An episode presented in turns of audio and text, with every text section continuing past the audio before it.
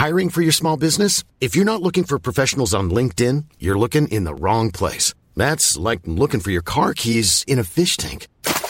LinkedIn helps you hire professionals you can't find anywhere else, even those who aren't actively searching for a new job but might be open to the perfect role. In a given month, over 70% of LinkedIn users don't even visit other leading job sites. So start looking in the right place. With LinkedIn, you can hire professionals like a professional. Post your free job on linkedin.com slash people today. Millions of people have lost weight with personalized plans from Noom. Like Evan, who can't stand salads and still lost 50 pounds. Salads generally for most people are the easy button, right? For me, that wasn't an option. I never really was a salad guy. That's just not who I am. But Noom worked for me. Get your personalized plan today at Noom.com. Real Noom user compensated to provide their story. In four weeks, the typical Noom user can expect to lose one to two pounds per week. Individual results may vary. Herzlich willkommen bei Pool Artists.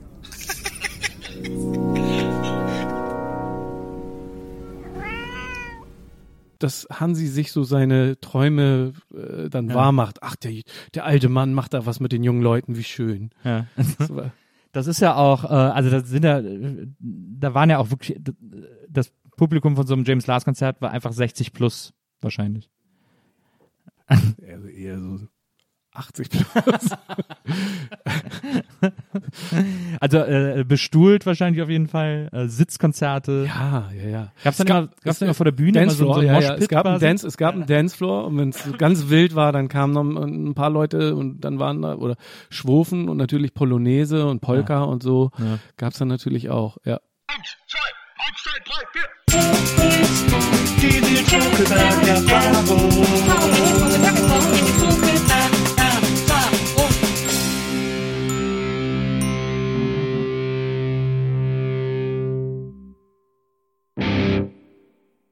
Hallo, liebe NBE-Zuhörer, hallo, liebe Zuhörerinnen der Nils Bokeberg-Erfahrung. Herzlich willkommen zu einer neuen Folge unseres Podcasts. Und äh, heute habe ich einen Gast da, ähm, auf den ich mich ganz extrem äh, gefreut habe. Denn äh, die Band, äh, die er mit zwei Kollegen zusammen macht, begleitet mich schon sehr lange und tatsächlich auch in Persona. Also jetzt nicht nur mich als Fan, sondern wir sind uns immer wieder über den Weg gelaufen und haben uns immer wieder mal getroffen, haben sogar auch mal zusammen gespielt und wir beide haben mal zusammen in einem Bett geschlafen. Jetzt verrätst du ja schon alles. Ja, Ich wollte, genau ich, darauf wollte ich dich natürlich auch ansprechen. Ja, aber das Tolle ist, dass ich mich da überhaupt nicht mehr so richtig dran erinnern kann. Deswegen musst du das gleich alles auflösen. äh, herzlich willkommen, Björn Barnes, aka Björn Beton, aka Schiffmeister. Ja, vielen Dank für die Einladung. Ich freue mich. Es ist so aufregend, hier zu sein. Also natürlich einmal wegen der Nils Buckeberg-Erfahrung, aber auch, weil ich natürlich seit Monaten ja schon das Haus nicht mehr verlassen habe. Deswegen ist es so, ist es, es sind ganz neue Eindrücke für mich. Ja, das freut mich aber, dass, dass quasi unser Podcast dann für dich der Grund war zu sagen, äh, ich breche einmal aus der Quarantäne aus. Oh, total. Das, was ein, es war eine, ein, ein glücklicher Zufall. Das hat mich sehr gefreut. Ach, wie schön. Björn, wir sind uns ja tatsächlich, ich weiß, äh, das Lustige ist, ich weiß immer nie, wie ich dich ansprechen soll, weil ich kenne dich eigentlich nur als Schiff. Ich kenn, Ähm, also bis auf äh, Dr. Renz Mutter sagt eigentlich, sagt eigentlich alle Leute jetzt Björn oder Björn Beton, aber du darfst natürlich auch Schiff sagen. Ist mir auch Ich recht. kann auch Ich Björn höre, sagen. äh, äh, hör gar da kein drauf. Problem für mich. Äh, ich bin da sehr flexibel. Ähm, aber äh, ja, fettes Brot. Äh, eine, äh, eine, eine Band, die es gefühlt schon äh, immer gab. Äh, also zumindest so lange wie ich mich irgendwie für äh, äh, angefangen habe, für Rap zu interessieren oder für Deutschrap. Obwohl, ich glaube, fand das war ein bisschen vorher. Da, da äh, ähm, die Jetzt geht's ab, habe ich dann davor gehört, aber ab dem Moment, ab dem ihr auf der Bildfläche erschienen seid, äh, war für mich das Feld viel weiter offen und diese und diese Hamburg-Sache äh, kam ins Spiel. Ähm, erstmal äh, kurz zur Erklärung dieses Podcasts. Wir wollen ja, dass unsere Gäste sich wohlfühlen, deswegen versuchen wir ihnen irgendwie alles zu kredenzen, äh, was sie sich wünschen. Wir haben jetzt getränkemäßig äh, irgendwie Kaffee, ähm, Schokolade haben wir für dich, ich glaube, hier Pfefferminzschokolade, die ist irgendwie, das magst du, oder? Schon, ähm, aber ich habe euch anscheinend vor ein unlösbares Problem gestellt. Ich, ich, ich mache Pfefferminzschokolade gerne, aber ich verstehe nicht, es gibt irgendwie so, äh, so wenig Schokolade, die nach Pfefferminz schmeckt. Weißt du, es gibt immer nur so Schokolade mit dieser Zuckerpampe, die nach Pfefferminz After schmeckt. Eight und sowas, sowas, ja, genau. ja. Aber es gibt, aber ich persönlich finde das viel besser, wenn die Schokolade selber auch schon nach Pfefferminz schmeckt. Kannst du dir das vorstellen? Kennst du das? Wei weißt du, wovon ich rede? nee, ich überhaupt? versuch's mir gerade vorzustellen. Ken nein, kenn, du kennst es nicht? Es gibt doch Gibt's so nicht diese, sind das diese weißen äh, Bonbons oder so? Gibt's da nicht so Pfefferminzbonbons mit Schokolade? Die Bonbons nicht richtig Schokolade, sondern eine Tafel Schokolade, die ohne diese Pampe, diese, diese Pfefferminzpampe auskommt, sondern wo die Schokolade selber selbst schon nach Pfefferminz schmeckt. Ich muss zugeben, ich war ehrlich gesagt, ich war mal so verzweifelt, weil es so wenig davon gibt, dass ich mal Schokolade eingeschmolzen habe und dann japanisches äh, ja, Dingsöl da, Ja. so, so Pfefferminzöl reingetan habe. wa? Es, es ging, es war viel besser. Ich wurde verlacht von meiner Frau, aber es war viel besser als gedacht. Es hat, es hat eigentlich ganz gut funktioniert sogar. Ja, das musst du ja jetzt natürlich Und sagen. jetzt- ist das, ist das japanische Pfefferminzöl, ist das nicht so zum Einmassieren und Ja, es so? ist auch ultra scharf natürlich gewesen. Ich habe vielleicht auch ein bisschen übermäßig viel reingetan auch. Aber es, aber ähm, es gibt so wenig äh, äh, äh, Schokolade, die selber nach Pfefferminze schmeckt. Ja. Das finde ich gut. Da stehe ich drauf.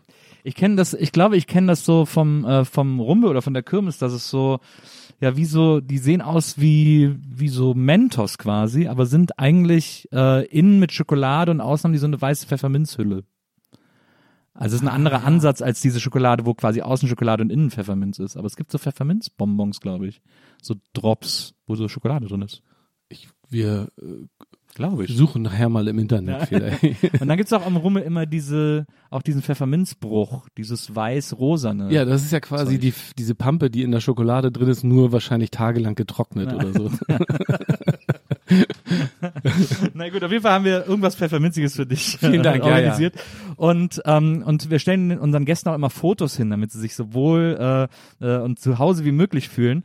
Und äh, damit für dich hier Horst Rubesch äh, beim UEFA Cup 1982 ähm, wo äh, gegen Göteborg, wo ich mal gelesen habe, wo du gesagt hast, dass das das erste Fußballspiel ist, bei dem du gewesen Boah, bist. krass. Ja, oh, da krieg ich ja direkt eine Gänsehaut, ey.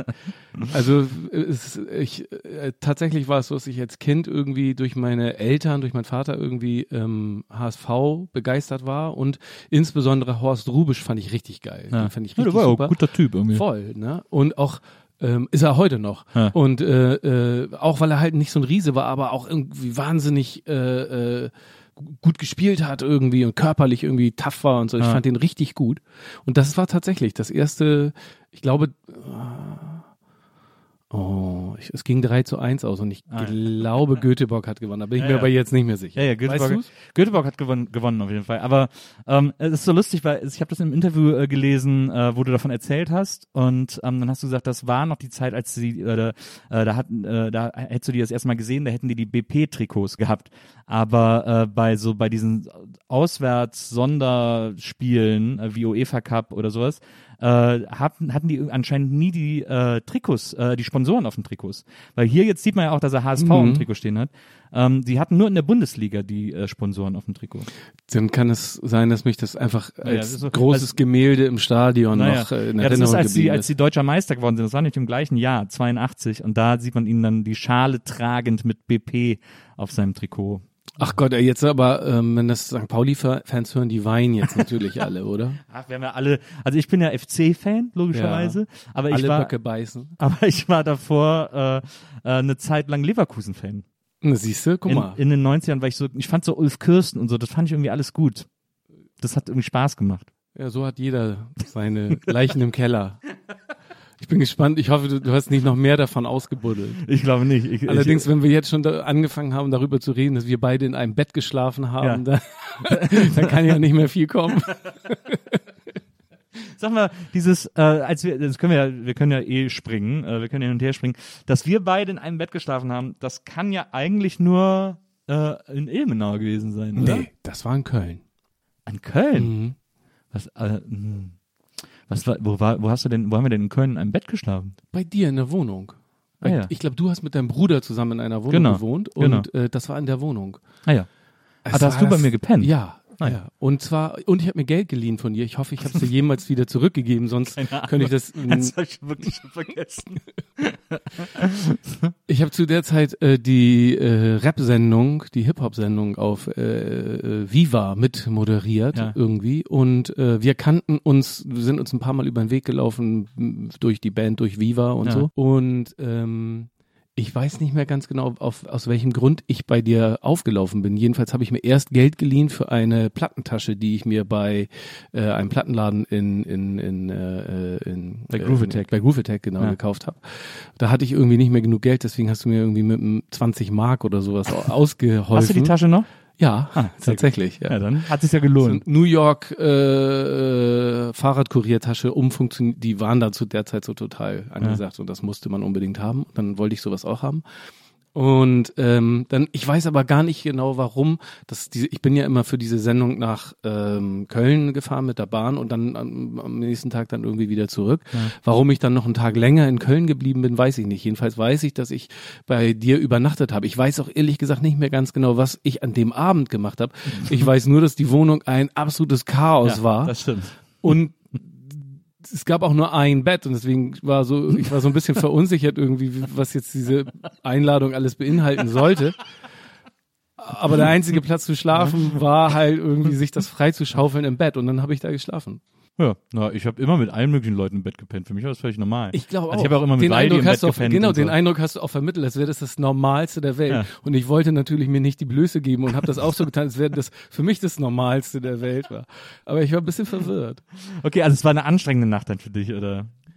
Ich weiß, wie gesagt, ich, ich weiß nicht, ich, also außer, dass, dass ich nur so ein Bild habe, wie das Zimmer aussah, Ja. kann ich mir das auch nicht mehr so recht erklären, Okay, ja. warum ich eigentlich da war. Ich krieg's auch gar nicht mehr zusammen, ehrlich gesagt. Also, haben wir abends was gemeinsam unternommen? Wahrscheinlich. Also würde ich jetzt davon ausgehen. Ich weiß es nicht mehr. ist ja ein tolles Ding. Aber stimmt, du hast damals, du hast damals bei Viva, äh, war das Freestyle, oder? Genau, die Sendung hieß Freestyle. Da bin ich reingekommen. Äh, Torch hatte kurz zuvor die äh, aufgehört bei der Sendung und dann wurde ich gefragt, ob ich daran teilnehmen möchte, ob ich das auch machen möchte. Und ich habe gesagt, ja, auf jeden Fall, das möchte ich mal ausprobieren.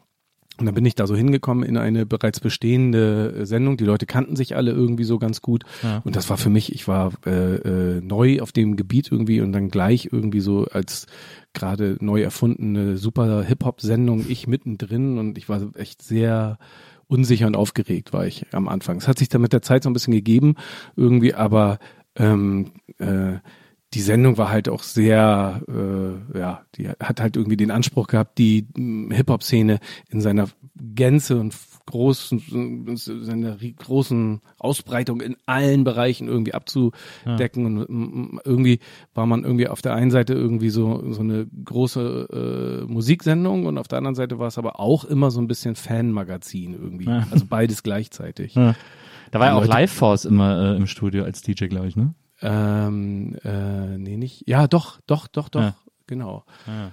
Ähm, Ja, kann ich, kann ich auch düster dran erinnern. Mensch, boah, ist so lange her. Lecker mir. Ich dachte, es wäre in Ilmenau gewesen. Wir haben doch mal in Ilmenau zusammen am Festival gespielt, ja. äh, wo mein Bruder mittags äh, verprügelt wurde von Skinheads, weil er sich Ja. in der Stadt Zigaretten gekauft hat. Und, äh, und dann haben wir, ich glaube, wir haben gespielt, dann habt ihr gespielt oder habt sogar ihr Wir erst haben gespielt zusammen, wir? wir? haben, nee, ich glaube, ihr habt zu, gespielt und dann als Zugabe habt ihr äh, Back Take That, Good. Take Genau. That gespielt. Und das war das, das erste Mal, dass ich Take That gesungen habe. Wir haben zusammen Take That gespielt. ja, das war schön. Und dann haben wir gespielt und wir sind irgendwie äh, dann ins Hotel gekommen und da gab es eine riesen Hotelparty. Ja. Erinnerst du dich daran noch? Ja, da erinnere ich mich auch noch dran. Und da kann ich mich noch dran erinnern, äh, da sieht man mal, wie dumm man ist, wenn man, da war ich ja auch noch, wie, also da war ich ja noch bei Viva, da war ich ja irgendwas, Wie äh, alt bist du denn jetzt eigentlich, wenn ich das frage? 44. Ja, okay. Ähm, und dann war ich da 20 oder was so die Ecke, äh, 19, 20. Und dann haben wir uns noch unterhalten im Hotel nach der Party, saßen wir irgendwie alle zusammen noch in einem Zimmer und ähm, und haben uns unterhalten so über Musik und so und über äh, Cover Artworks und sind dann schnell auf diese Zeichnerin oder Malerin der drei Fragezeichen Artworks gekommen. Ähm, und dann äh, war es irgendwie so, ich hatte immer die Idee, dass die mal ein Cover für Fritten und Bier malen soll. Und ihr hattet aber auch die Idee, dass die für euch mal ein Cover malen soll. Und ihr habt aber anscheinend schon recherchiert und ich habe es einfach nur erzählt. Und ich habe immer gesagt, so, ja, ich will, dass die mal ein Cover macht. Und dann hat irgendwer von euch gesagt, so, echt, die, ich weiß nicht mehr, wie sie hieß irgendwie, Ilsa oder so, äh, irgendwie heißt sie sowieso, ähm, echt, von der äh, wollt ihr euch ein Cover malen lassen? Ich so, ja, klar, auf jeden Fall. Und dann hat irgendwer von euch gesagt, ja, aber die ist doch mega teuer und so, ist auch so super kompliziert, in die ranzukommen, die macht doch auch gar keine Auftragsarbeiten und so. Und ich habe dann nur so, Ach, pff, so als, hat dann so cool getan, als wäre es so mega easy, ein Cover von der zu kriegen. Und das war, ist mir so sehr viele Jahre später sehr, sehr unangenehm gewesen. Ich kann mich aber auch nicht mehr daran erinnern, dass wir jemals wirklich angefragt hätten. Wahrscheinlich war es auch nur eine Ja, reine Angeberei. getrickt, Ja. ne? ähm, aber das, äh, da denke ich gerne dran zurück. Das war ein schöner, äh, das war ein schöner Auftritt da. Ich, hab ich meine mich zu erinnern, aber ich war nicht dabei, dass, dass es in, im Keller des, des Hotels ein äh, Schwimmbad gab. Wie, Stimmt. Und Ja. der Gag des Abends war, die Tür aus den Angeln zu heben und ins Wasser zu legen und dann mit Anlauf so Surfbrettartig so lange darauf rumzureiten. Das, das, ob das stimmt, weiß ich allerdings auch nicht mehr. Oder ob das nur eine Rock'n'Roll-Legende ist, die ihr mir erzählt habt, Ja. weil ich nicht mit dabei war, die ich bis heute glaube. Das weiß ich tatsächlich auch nicht mehr. Also das hört sich auch etwas an, hört sich auch an wie etwas, was man macht, woran man sich dann nicht mehr erinnern kann. Kann sein. Manche Dinge müssen vielleicht im Dunkeln bleiben. Das stimmt, absolut. Ähm, kommen wir mal zu dir. Du bist in Pinneberg äh, groß geworden. Das ist so ein bisschen so Peripherie Hamburg. Ähm, ist auch so ein bisschen so, wo man sich immer so ein bisschen so drüber lustig macht. So, ah, am Wochenende kommen wieder die Leute aus Pinneberg in die Stadt. Ja, ja, ja. So jede große Stadt hat ja irgendwie die äh, Stadt im Umland, die so most hated ist und das Genau. ist Pinneberg. Ja. Ich bin so froh, dass jetzt äh, nicht mehr Michael Stich der einzige ist, der aus Pinneberg kommt, sondern auch äh, der Melzer, der Oh. Tim Melzer kommt auch aus. Bin ich ein bisschen froh drüber, ehrlich gesagt, dass ich jetzt. Aber du bist ja auch ein, du bist ja auch ein Kind Pinnebergs. Ja, ja, aber jetzt bin ich nicht mehr mit Michael Stich alleine. Ja, äh, so ja. Das, das stimmt. Also ein Fernsehkoch, ein Rapper, treffen, treffen sich ein Fernsehkoch, ein Rapper und, Und ein Tennisspieler. Tennisspieler. Ja. Ja. So geht jeder gute Witz In, los. in, in der Köpi-Kneipe in Pinneberg. Spielen Skat. Du hast ja dann äh, in Pinneberg hast du ja, ich meine, du hast auch in Liedern davon gesungen, hast das auch in, in Interviews erzählt und so äh, irgendwie äh, so eine irgendwann so eine Hip Hop Kindheit gehabt, also wo du dich dann angefangen hast so für Rap. Du hast auch irgendwo erzählt, deine erste, dein erster Rap Song wäre äh, Rocksteady Crew gewesen. Mhm. Glaube ich, der Einstiegssong für viele, ne? So ein Klassiker. Und wenn man ganz fair äh, äh, sein möchte, dann muss man da auch äh, äh, sagen, es ist äh, einfach die Bravo daran irgendwie schuld. Das ist natürlich uncool, sowas zu sagen, aber Ja. es ist so. Hey You, The Rocksteady Crew war 1983 und die Bravo hatte äh, wahnsinnig früh schon geschnallt irgendwie, dass äh, Breakdance irgendwie der neue Shit ist. Und deswegen haben die die äh, Rocksteady Crew, das war ja so eine New Yorker Breakdance Crew, die so ein, zwei Songs gemacht haben. Die Musik, die sie gemacht haben, war so ein bisschen produziert, sage ich mal. Ja, Es war ja. jetzt nicht unbedingt deren Kernkompetenz. und und ähm, die, äh, der, der Hit Hey You, The Rocksteady Crew ging äh, international durch die Decke und die Bravo war ganz weit vorne mit Besuch im Tourbus und so weiter und so fort. Und die haben das irgendwie in die Bravo gebracht und ich als, ich weiß nicht, Zehnjähriger äh, war hellauf begeistert. Ich fand das einfach nur gut. Ich fand es so super Ja. und habe auch weiße Handschuhe gekauft wie Mr. Robot, der auch in der äh, Bravo war und und damit bin ich dann so quasi bei dem ganzen Hip-Hop-Ding an, angefangen. Ich habe auch sofort angefangen, diese Charakter, die auf dem Cover sind, nachzuzeichnen.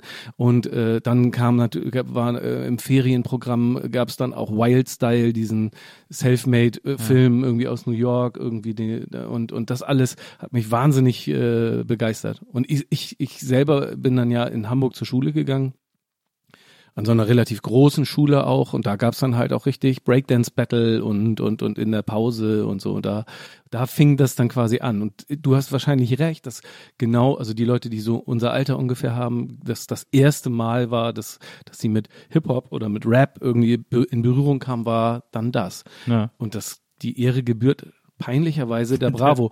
Das würden dir viele Rapper in meinem Alter wahrscheinlich nicht erzählen wollen, aber es ist so.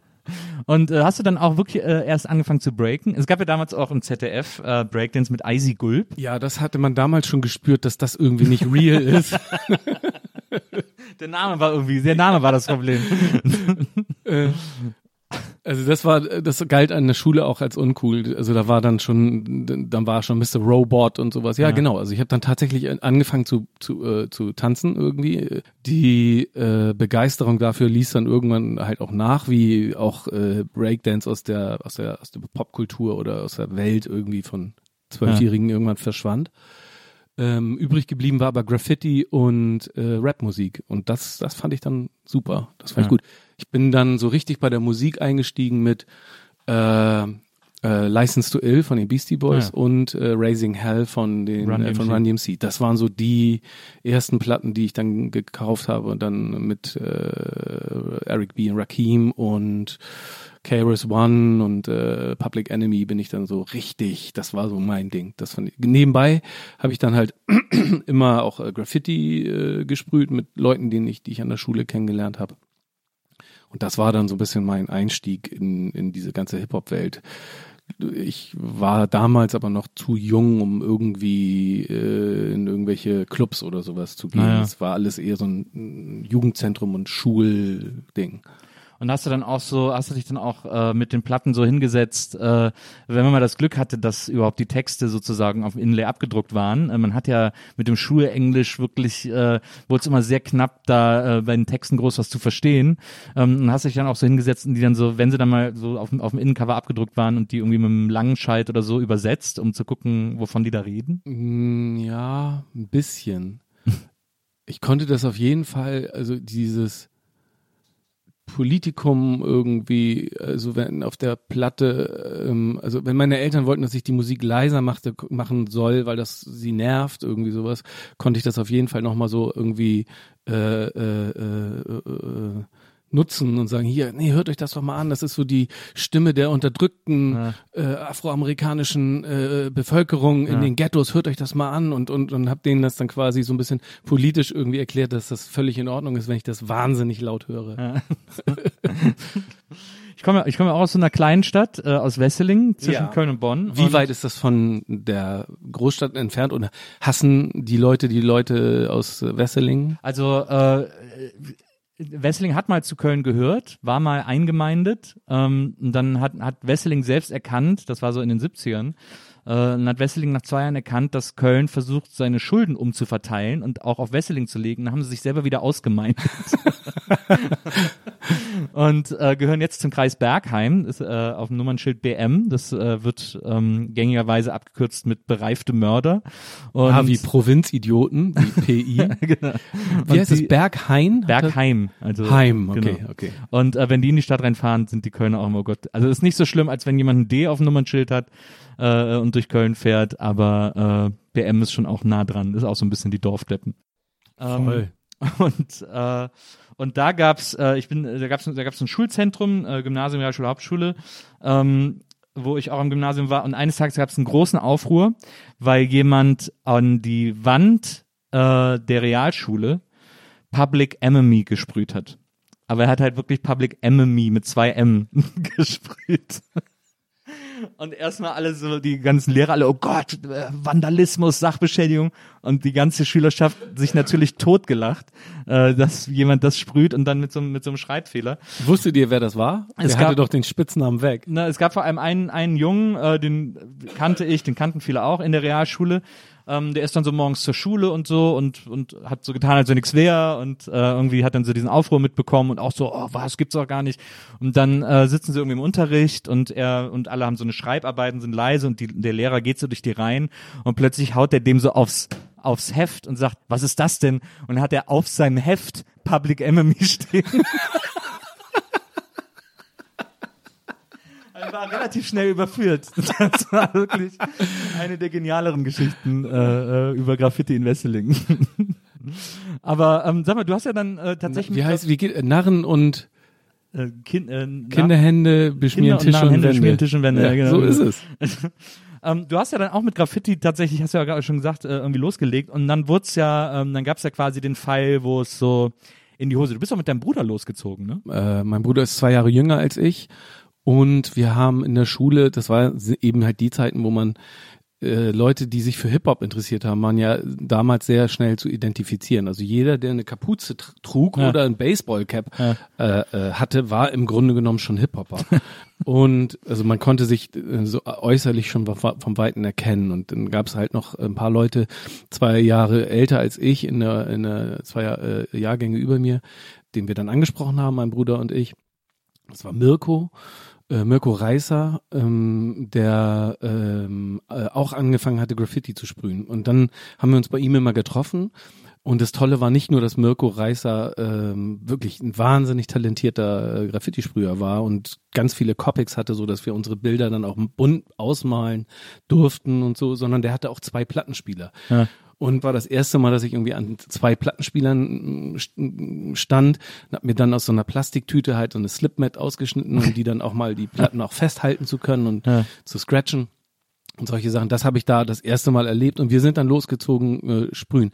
Mirko, ähm, also wir, wir sind dann losgezogen ähm, und hatten eigentlich keine Ahnung. Wir waren äh, noch so jung, dass wir quasi an den Graffiti Corners, die es so gab, irgendwie nie waren. Wir wussten nichts. Wir kannten einfach nur so ein paar Bilder in Hamburg und waren der Meinung jetzt, die sind jetzt lang genug da, die darf man jetzt übersprühen. Was schon mal Quatschgedanke ist irgendwie, das fanden andere nicht so. Aber wir haben, dann sind wir losgezogen, ein, zwei, drei Mal. Und äh, dann sollte unser, unser, unser Durchbruch sollte dann sein, ein Bild, da sollte stehen, The Aim is Fame, tragischerweise.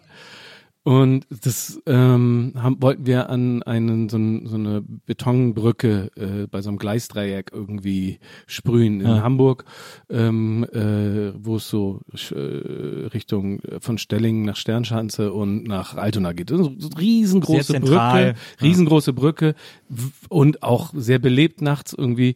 Ähm, trotzdem aber sehr reizvoll da zu sprühen. Wir sind also auch dahin gegangen irgendwie, haben The Aim is Fame dort anbringen, in seiner vollen Größe angebracht und dann hieß es auf einmal halt stehen bleiben Polizei und dann haben wir irgendwie Fersengeld gegeben und sind losgelaufen. Mit dabei waren dann ähm, äh, Mirko, äh, mein Bruder und ich.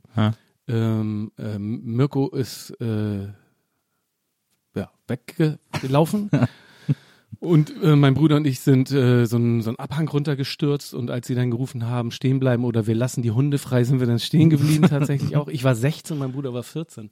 Und dann ähm, kamen die Cops irgendwie halt auch an, hatten keine Hunde dabei, was für uns Natürlich. eine große Enttäuschung war.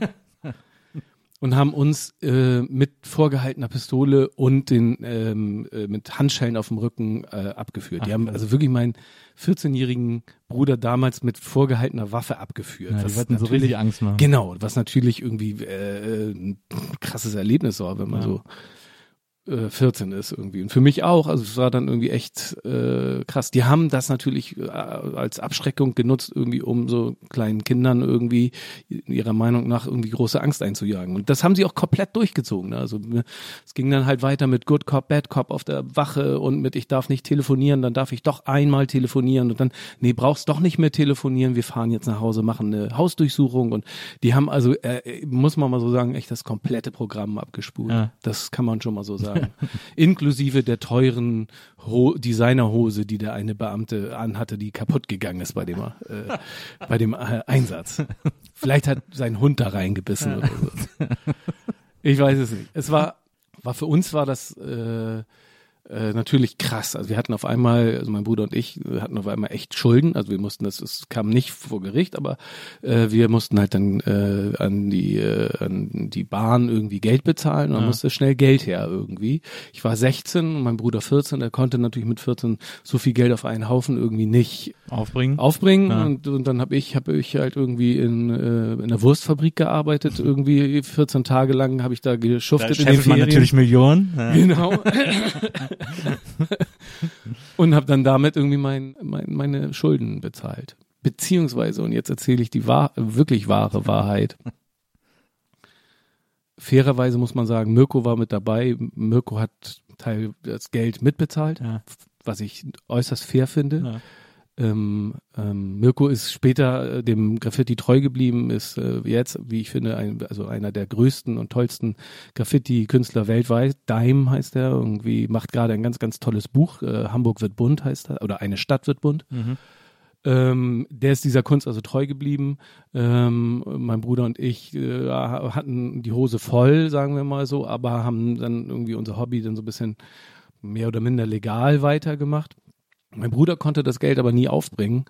Und meine Eltern haben dann Mitleid gehabt und haben gesagt, okay, alles klar, du hast irgendwie versucht, das Geld zusammenzukriegen, hat aber nicht hingehauen damals. Björn hat irgendwie hart geschuftet in der Wurstfabrik, Björn, du kannst das Geld behalten. Und dafür bin ich dann äh, ähm, auf so eine Jugendfreizeit gefahren, wo ich meine heutige Frau kennengelernt habe. Ach, wirklich? Und so hat sich alles dem Guten, äh, So, ihr, Guten so lange gewandt. kennt ihr euch schon. Ja. Also so, so äh, wie nehmen wir ja Puppy war, Love. Äh, 16. Na, krass. Ja. Allerdings. Ähm, und äh, naja gut, dann war auf jeden Fall, aber ich meine, es war doch eigentlich, also klar war es total nervig und so, aber ähm, das war ich in, in so einem Dörfchen wie Pinneberg sprichst du das natürlich dann auch schnell rum, äh, denke, kann ich mir vorstellen. Und dann musst du doch auch so ein bisschen zu so gutem Hip-Hop-Fame gekommen sein damit, oder nicht? Mm, Nee, also ähm, ich war ja nie in Pinneberg. Ich war ja dann immer in Ostdorf, wo die Schule Ah ja, okay. war. Also das hat sich in Pinneberg wusste das eigentlich keiner. meine äh, meine Oma hat das auch nur aus Interviews erfahren, dass ich das irgendwann mal erzählt habe. Und Tim Melzer auch. Genau, nee, das, nee, we weniger. Also da waren die Connection dann eher äh, Richtung Hamburg. Wir haben dann äh, auch, äh, wir haben es halt dummerweise verkehrt rum gemacht. Wir haben halt erst irgendwie den, sind erst geschnappt worden und haben dann andere Sprüher kennengelernt. Man hätte es anders machen sollen. Aber ich habe mal, ich habe so eine äh, schöne Story gelesen, die du mal erzählt hast, äh, als ihr dann sozusagen legal noch gesprüht habt. Also du hast ja noch ein bisschen weiter gesprüht. Ähm, da habt ihr mal so einen fetten Auftrag äh, gehabt und habt irgendwie das Eros Center oder so am Kiez, Oh, äh, ja. Kiez gemacht. Und dann äh, ging es an die Bezahlung. Ja, das war das Krasseste. Ich muss immer, wenn ich daran denke, muss ich immer an Peter Torwarts Film äh, Bang Boom Bang Ja. denken, weil ich finde, der, der hatte was. Also, wie heißt der Schauspieler, der da auch mitspielt? So ein Choleriker. Richter, ja, ja, ja, ja, ja, toller Typ.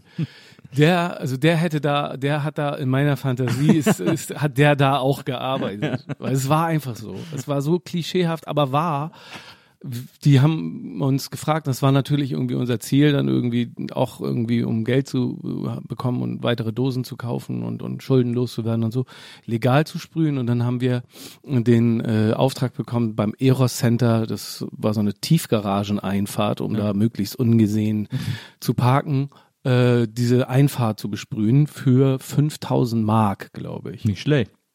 Echt, das war, also so viel Geld hatte ich damals noch nie gesehen. Ja. Und ähm, ja, wir sind dann, dann haben wir dann gesprüht eine Woche lang, was auch echt krass ist. Also wenn man dann eine Woche lang in so einem Eingang von so einem Eros Center steht, erlebt man halt auch eine ganze Menge krasse Sachen einfach. Es war für uns, ich war dann vielleicht 16, 17 so. Und ähm, ja, und da, äh, dann ging es irgendwann an die Bezahlung, genau. Und dann sit- kommt der Typ runter und meint, ja, ja, kommt mal mit. Und dann sind wir mitgegangen in, in den Fahrstuhl. Der Fahrstuhl hielt auf einer Zwisch, auf einer, meiner Meinung nach auf so einer Ja. Zwischenebene oder, oder auf, zumindest nur, wo man mit dem Schlüssel Ja, ja. reinkam, irgendwie an.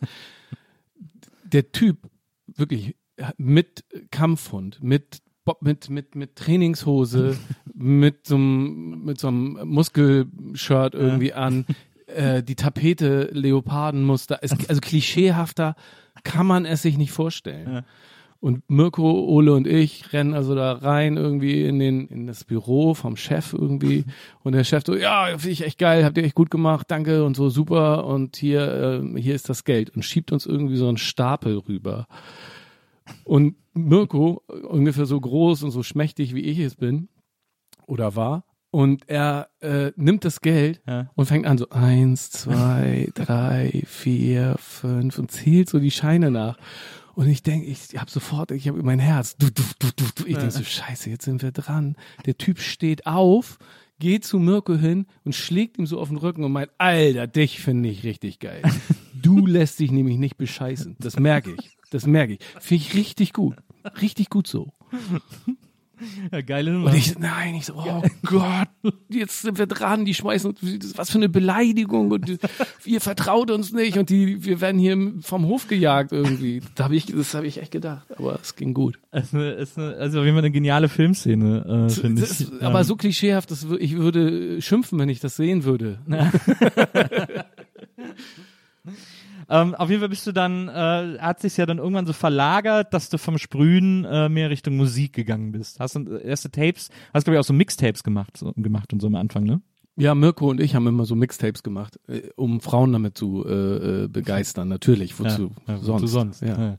Ähm, und das hat so mi- mittelmäßig funktioniert. Aber was funktioniert hat, ist, dass wir im Boris und ich irgendwie von so einer Sauftour zurückkehrend im Nachtbus, als ich habe dann auch ganz oft irgendwie bei Boris übernachtet, also bei König Boris äh, und äh, der der wohnte halt in Schenefeld. Bis dahin fuhr der Nachtbus und bis dahin ist man dann also bin ich immer noch gekommen vom von der Reeperbahn aus und in diesem Nachtbus haben wir dann mal so eine, äh, so eine, so ein, so ein junges Mädchen kennengelernt, was wir ganz toll fanden.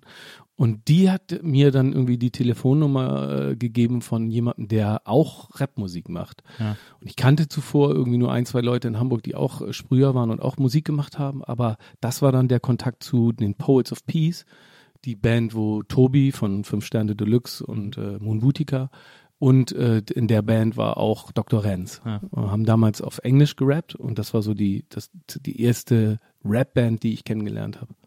So, das war dann die, der, die Connection nach Halstenbeek. Aber wie war das denn? Hattest du, hattest du die ganze Zeit schon Lust, Musik zu machen, aber einfach nicht die Mitte? Oder wie, wie kam es dazu, dass du, also ich meine, dieser, dieser Schritt, also klar, es ist alles Hip-Hop-Kultur, aber trotzdem diesen Schritt zu machen von, vom Sprühen zum, zum Rappen irgendwie. Ähm, ich habe leider nie gelernt, ein Instrument zu spielen, was ich bis heute natürlich wahnsinnig bedauere. Ja. Aber was mir auch irgendwie die, die Tür geöffnet hat, irgendwie so mit so einem punkmäßigen Ansatz da irgendwie reinzugehen und zu sagen, hey, das, ich kann das, ich mache das jetzt auch.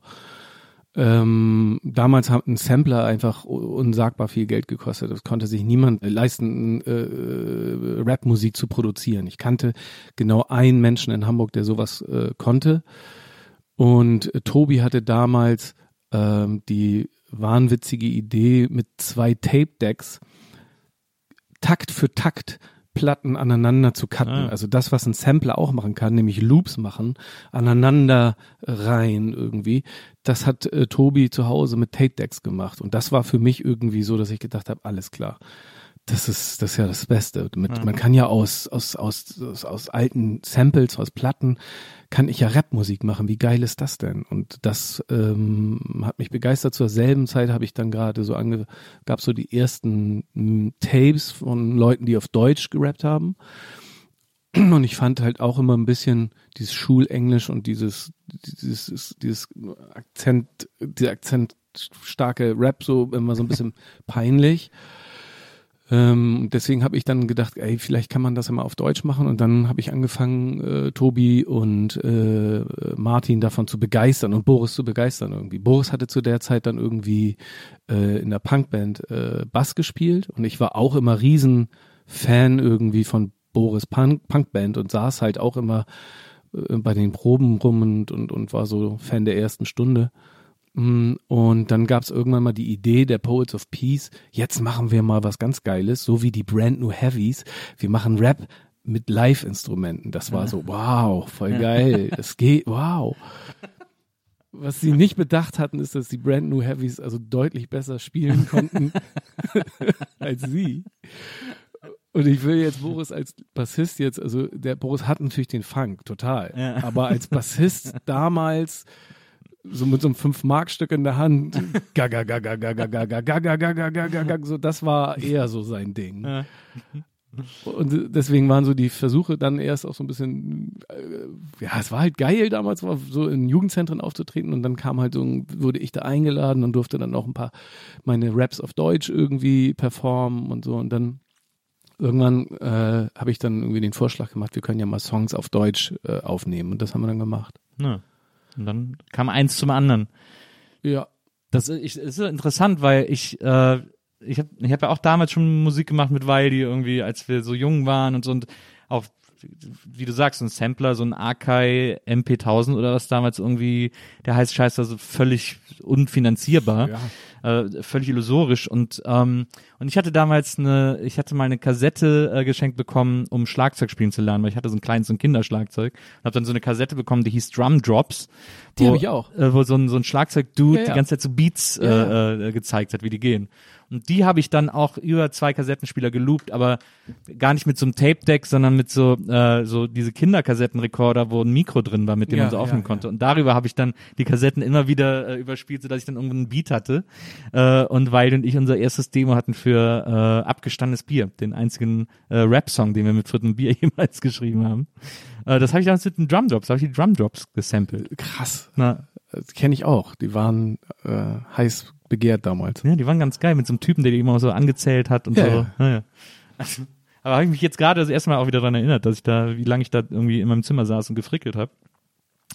Aber Ähm, w- war das aber für euch war das nie eine Option, eine Rapband zu gründen, oder? Nö, gar nicht. Also, Wir waren- ich will nur wissen, also wenn man damals schon von seinen Eltern gezwungen wurde, ein Instrument zu lernen, war dann Rap raus aus dem Rennen irgendwie für ich habe auch, ich habe Musik? nie, ich habe ein Instrument nur, also ich habe nie wirklich gelernt. Ich habe mir Gitarre spielen so ein bisschen selber beigebracht mit Peter Buschs Gitarrenschule. Äh, mein Bruder, äh, mein ältester Bruder war immer ein sagenhaft guter Gitarrist. Der hat irgendwie, äh, als er, weiß ich nicht, 15 war, sich seine erste Gitarre selbst gebaut und war so ein riesen Hendrix-Fan damals äh, und hat dann angefangen, die Sachen nachzuspielen und war wirklich ein so begnadeter Gitarrist. Der hat dann auch bei Fritten und Bier Gitarre gespielt ähm, und ähm, und da hatte ich, hatte ich da, dadurch hatte ich immer sehr viel Musik und auch Musik selber machen im Haus sozusagen, weil mein Bruder immer dann, der hatte sich dann ein Atari geholt mit einer Vierspur und Ja, da angefangen so ja, mit das habe ich dann Cubase auch. irgendwie Genau, Tracks aufzunehmen. auch. ja. Und da du, hab, da hab ich mir zugeguckt und dann habe ich, wenn er weg war, mich selber dran gesetzt und auch rumgebastelt und so. Aber für mich war es immer, war Gitarre immer ein sehr zentrales Element. Ich bin dann, ich bin so früh, mein Bruder hat mir, ich habe zur Konfirmation eine Stereoanlage geschenkt bekommen. Äh, und dann hat mein Bruder gesagt, wegen Konfirmation, ja, dann müssen wir die jetzt auch einweihen. Und die erste Schallplatte, die darauf lief, war Highway to Hell von, von ACDC. Und äh, ich war immer so zwischen, also ich habe immer so zwischen Pop und, und Punk irgendwie äh, als junger Mensch vor allem oszilliert. Ich fand Rap aber auch immer äh, aufregend und stark äh, und total interessant. Deswegen hatte ich eben auch die Jetzt geht's ab mir direkt geholt damals. Ähm, und es gab dann auch eine Rap-Crew bei mir in der Nachbarschaft. Die hatten echt einen coolen Namen. Die hießen QRN als Abkürzung für Quick Radical Neighborhood. und äh, da sollte ich dann mal ein Feature machen bei einem Track oder ich wollte ein Feature machen und die hatten aber irgendwie keinen Bock darauf und dann äh, da war meine Rap-Karriere dann auch wieder Schon vorbei. wieder vorbei. Ja. Aber ich habe ja mit Wa- Waldi war ja immer, war ja, Waldi war ja von uns beiden immer der große Rap-Fan. Äh, durch den habe ich ja dann auch viel angefangen, so dieses ganze Britcore-Zeug zu hören. Der hat Mhm. halt ohne Ende äh, Hijack, äh, Gunshot und so, so diese Ja. Bands gepumpt irgendwie. Britcore war auch so zu, zu der Zeit so in der, also in meiner Wahrnehmung als 14, 15-Jähriger vielleicht so, war da gab es auch immer so eine äh, äh, so eine Connect, so Connection zwischen Hafenstraße und äh, Stimmt. und Britcore. Das war für mich irgendwie, also ich erinnere mich an die ein oder andere Hafenstraßen-Demo, wo halt auch Britcore lief, weil das so ein bisschen so die neue härteste Musik war, die Ja. die man so auftreiben konnte. Es gab ja auch eine Britcore-Band aus Hamburg, glaube ich. Radical. Genau. genau. Also die einzige deutsche Stadt, aus der eine Britcore-Band. Nee, das find, nee, äh, ähm, hier ähm, aus Bremerhaven kam doch hier ähm, Crack und und und wie hieß denn die Band jetzt noch? Ah, No Remorse natürlich. Also No Remorse, No ja. Remorse. Bremerhaven und Hamburg. Also Norddeutschland. Ich habe immer gedacht, das hat was damit zu tun, dass Norddeutschland vielleicht so ein bisschen vom Wetter her so wie England ist oder so. Ob Ja, das, oder so es auch so Direktverbindungen nach Großbritannien gibt. ja, so, so mit dem Import, Schiff. Export. irgendwie sowas äh, an, an irgendwie sowas muss liegen. Ähm, ist ja auch sehr britisch Hamburg bisweilen. Ähm, Möchte man aber auch gern, ne? ja. Aber Britcore war Wir krass. ja auch, also bei Fettes Brot ja auch. Wir haben ja unser äh, äh, am Wasser gebaut Cover ist ja auch soll ist ja auch oder für uns war das auch immer so ein bisschen sehr englisch alles. Ihr habt ja sogar, und das muss man, ja- also ihr habt ja quasi die größten Lorbeeren, die man als deutsche Band äh, in, in England ähm, erwerben kann, erworben, weil ihr auch mal in der Royal das stimmt, Albert das Hall stimmt. Wir haben die seid. Clash gecovert, das stimmt. Ja. Und ihr seid in der Royal Albert Hall aufgetreten. Ja, das stimmt auch. Das fand ich auch ganz witzig. Das war mit James Last zusammen, äh, weil mit dem habt ihr einen Song gemacht und dann hat er euch da irgendwie eingeladen, mit euch da zu spielen. Ja. Und das war wohl etwas weird, so als deutschsprachige Rapper im englischen? James Last Konzert zu rappen. Wirklich, ja. Es war wirklich seltsam. Also wir haben, wir überhaupt die ganze Connection zu äh, äh, Hansi Last war krass. Also es war wirklich auch ein großes Abenteuer für uns und auf das wir uns eingelassen haben, ohne zu wissen, wo es hingeht. Wir haben ja mit ihm zusammen einen Song gemacht und haben dann gesagt, wir wollen den gerne bei ihm zu Hause aufnehmen und sind dann nach Florida geflogen und haben ihn dann da zu Hause besucht und so. Das ist schon wirklich eine äh, ein, ein krasses Erlebnis gewesen. Ganz, ganz toller Mann war das, der uns alle, glaube ich, sehr beeindruckt hat, als wir uns kennengelernt haben. Und er war aber auch immer so, äh, das sagt dir auch jeder, weil es einfach so war, der war so open-minded und hatte immer, war immer so großzügig, hat gesagt, kommt alle mit, macht, kommt alle her, super, ja, ja schön. Ja. Man war immer willkommen. Und äh, so hat er uns dann halt auch eingeladen in London bei der äh, bei seinem Konzert. In England ist ist äh, Hansi Last irgendwie erstaunlicherweise sagen die in England auch Hansi Last statt James Last, ja. weil sie so ein bisschen so das lassen wir uns hier nicht vormachen. Der heißt ja gar nicht James. Und ähm, da durften wir dann irgendwie äh, auch mit, äh, da hatte er quasi in seiner Show diesen Song, den wir gemeinsam gemacht haben, auch mit integriert und den haben wir dann fünfmal gespielt, auch in Deutschland, in Köln, in Hamburg, in so Riesenhallen mhm. und dann eben halt auch in London. Und die Leute, das ältere Publikum da war wirklich verstört, aber ach, irgendwie, ach, ich, ich, ich glaube, die fanden das irgendwie süß, dass Hansi sich so seine Träume äh, dann ja. wahr macht. Ach, der, der alte Mann macht da was mit den jungen Leuten, wie schön. Ja. Das ist ja auch, äh, also das sind ja, da waren ja auch wirklich, das Publikum von so einem James Last Konzert war einfach 60 plus wahrscheinlich. Also eher so 80 plus. also äh, bestuhlt wahrscheinlich auf jeden Fall, äh, Sitzkonzerte. Ja, ja, ja. Gab's dann, gab, immer, gab's dann immer vor der Bühne Dancefloor, so, so ja, ja. Es gab, ein Dance, es gab einen Dancefloor und wenn es ganz wild war, dann kamen noch ein paar Leute und dann waren da, oder Schwofen und natürlich Polonaise und Polka ja. und so ja. gab's dann natürlich auch, ja. Wie war das? Es ist ein, eines, das ist wirklich ein Erlebnis, das ich, äh, äh, um das ich euch sehr äh, beneide, weil ich habe mal die Biografie von James Last gelesen. Ähm, und da stellt sich auch heraus, dass das wirklich echt ein geiler Typ war. Und der Voll. auch so ein krasser Workaholic, als er so angefangen hat mit diesen Agogo-Platten äh, und die so erfolgreich wurden, um in 16, 17, da hat er zum Teil in drei Studios gleichzeitig produziert und ist dann nur von Tonregie zu Tonregie gelaufen und hat geguckt, ob die, ob die Produktion gut läuft. Weil die ja immer auch so am Stück aufgenommen wurden, diese Platten. Ja, mit Publikum. Und ich bin ja der mit Meinung. So Partypublikum. Genau. Und das ja. war, glaube ich, der, the new shit. Das war, glaube ich, der, der Gag. Also der hat quasi das, das Mixtape, also den, den, das, was DJs auch machen halt, ne, irgendwie ja. nach dem ersten Chorus, zack, schnell in den nächsten ja. rein und so. Das hat der schon äh, vorweggenommen und inklusive dem Partypublikum. Da wurde sicherlich natürlich auch heftig gefeiert irgendwie bei den Aufnahmen immer. Ja. Und so hat man sich quasi so Best-of-Party und die Atmosphäre der Party ja schon mit nach Hause geholt. Ich, ich glaube, das war so ein bisschen so seine Idee und das hat auch sehr gut funktioniert. Also ich meine, nicht meine Eltern haben sowas nicht gehört, aber ja, ich kenne genug, äh, ich kenne genug äh, Pinneberger oder Schenefelder Partykeller, wo die bis heute da noch die Platten stehen haben. es gab ja eh so eine, ist irgendwie so geil, finde ich, äh, dass es so in den 70ern gab es so eine Partykellerkultur in Deutschland. Ja. Die, gibt's, die ist ja komplett weg. Ähm, aber wo die könnte jetzt mit der Pandemie eventuell ja, wieder eine eine äh ich habe ich hab, ich hab zuletzt selber einen Blödelhit geschrieben. Ich wollte einmal einen Blödelhit schreiben, weil ich lieb so diese Blödelhit Kultur so.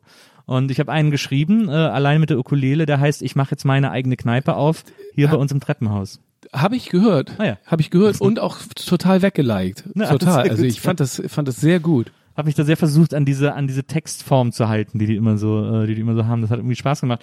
Aber ähm, ja, da, da gab es so eine Kultur von eben diesen James Last-Platten mit Partygeräuschen, was ja da auch ganz viel gehört wurde, das muss man sich mal so reinziehen, sind so Witzeplatten. Da wurden dann so Fips Asmussen und so, so solche Partys? Platten. Ja, es gibt auch so, es gibt so eine ähm, äh, so eine Reihe, die heißt die Wildschweine. Die wurde in einem Kabarett in Köln aufgenommen mit äh, Horst Müß, der war dann auch im Karneval bekannt, aber der, oder die Wildsäue war das, glaube ich. Ja. Ähm, und äh, auf den Platten steht immer groß drauf. Ähm, äh, nur für Erwachsene, ähm, Abgabe an Jugendliche verboten und so.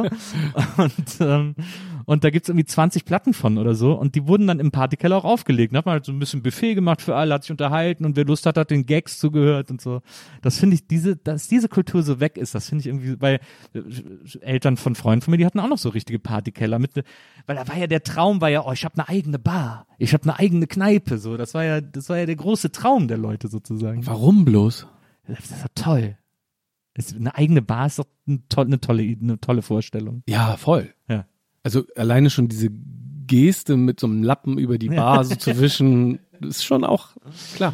Und, und vor allem, äh, das Geile ist ja auch, dass in der Hälfte der Fälle äh, oder wahrscheinlich sogar in fast allen Fällen von der von der äh, von vom Partykeller äh, nach einem halben Jahr die Bar hauptsächlich als Werkzeug, Bank, Werkzeug, äh, Ablageort und so. Die wurden dann immer so zugemüllt, wie Keller halt so aussehen. Ja, aber die wurden dann ab und zu auch wieder aufgeräumt, Ja. wenn dann nochmal wieder Silvester da gefeiert wurde Ja. oder so, vielleicht. Ja. Weiß ich. Wir, wir, meine Eltern hatten sowas nicht. Na, meine auch nicht. Obwohl, doch, wir hatten, ja, obwohl, stimmt nicht so ganz. Wir hatten einen Partykeller, aber nicht so, meine Eltern haben halt dieses, dieses Gelsenkirchener Barock, wie man so schön sagt, total gehasst. Das fanden die völlig zum Kotzen.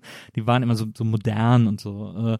Und dann hatten wir, wir hatten so ein Haus aus so, wo quasi die Steine sichtbar waren. Da gab es auch keine Tapete Ah. oder so, sondern ne, so dieses 80er Jahre, so weiße Häuser mit so sichtbaren äh, Bausteinen und Ah. so Draußen oder drinnen jetzt?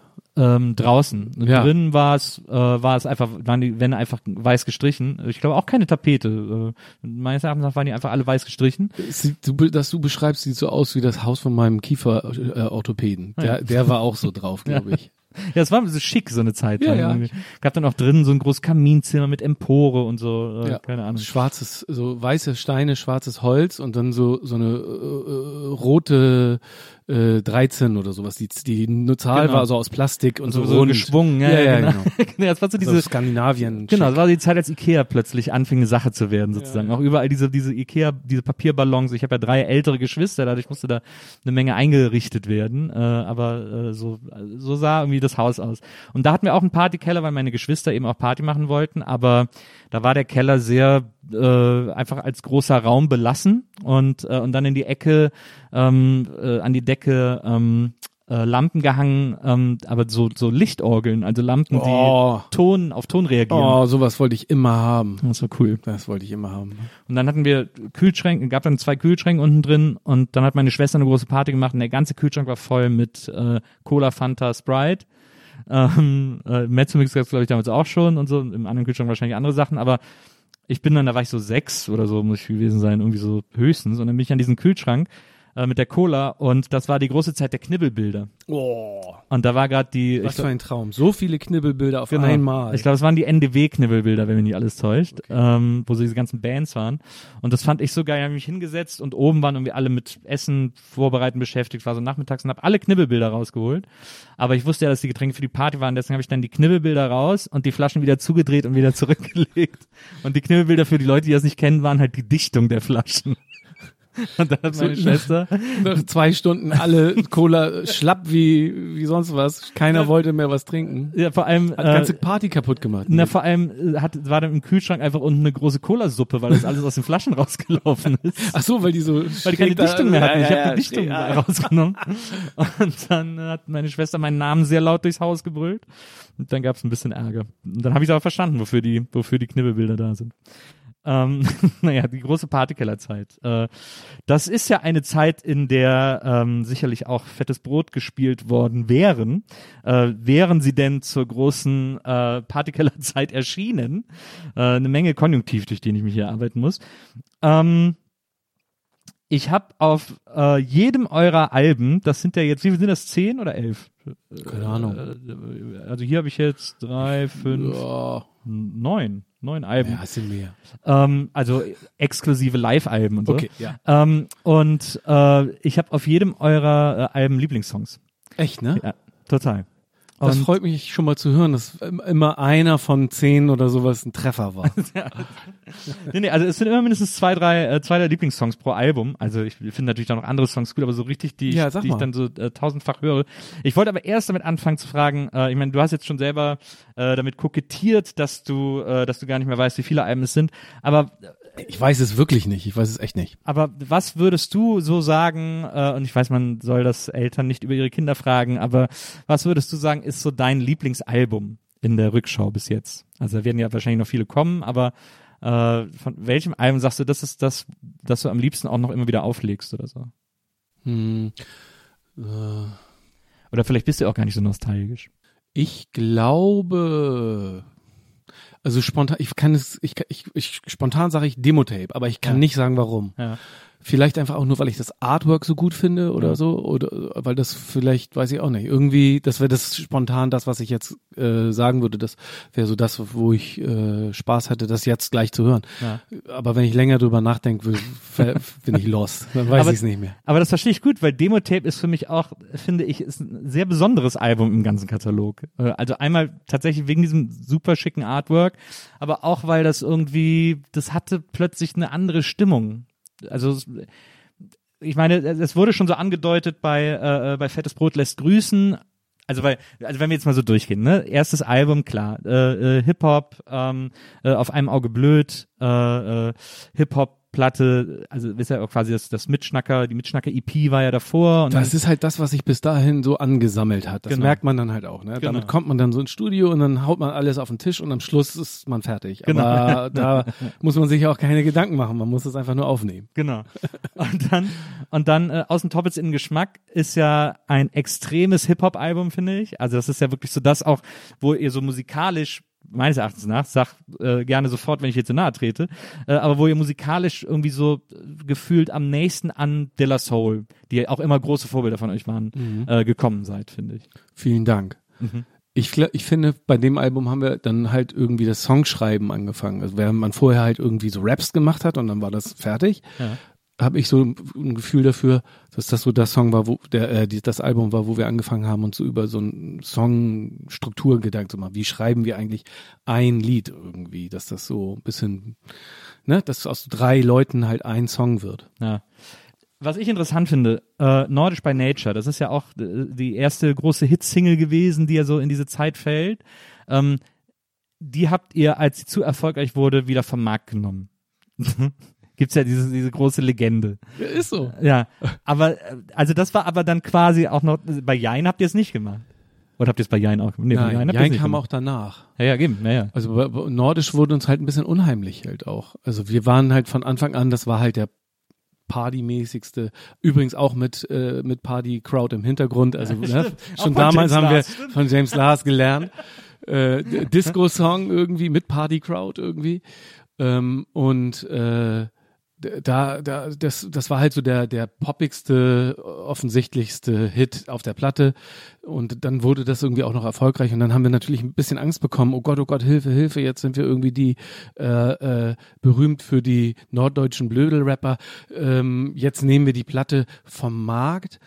Weil dann müssen die Leute ja das Album kaufen und merken, dass wir ja in Wirklichkeit gar keine norddeutschen Blödelrapper sind. Es, ist, es ist misslungen, muss man ja mal so sagen. Aber aber ähm, es war immer noch so, dass uns Leute ja bis heute, wie du uns darauf dann auch immer gerne mal ansprechen und fragen, wie, wieso habt ihr das denn gemacht? Es war halt einfach so, dass wir gedacht haben, so, okay, viel höher als äh, die Chartplatzierung werden wir jetzt nicht mehr. Wir nehmen jetzt die Single runter und äh, arbeiten sofort gleich äh, an der nächsten äh, Platte. Und das haben wir dann gemacht. Aber war das auch noch, war das noch beseelt von so einem hip-hopschen Real-Keeper-Gedanken?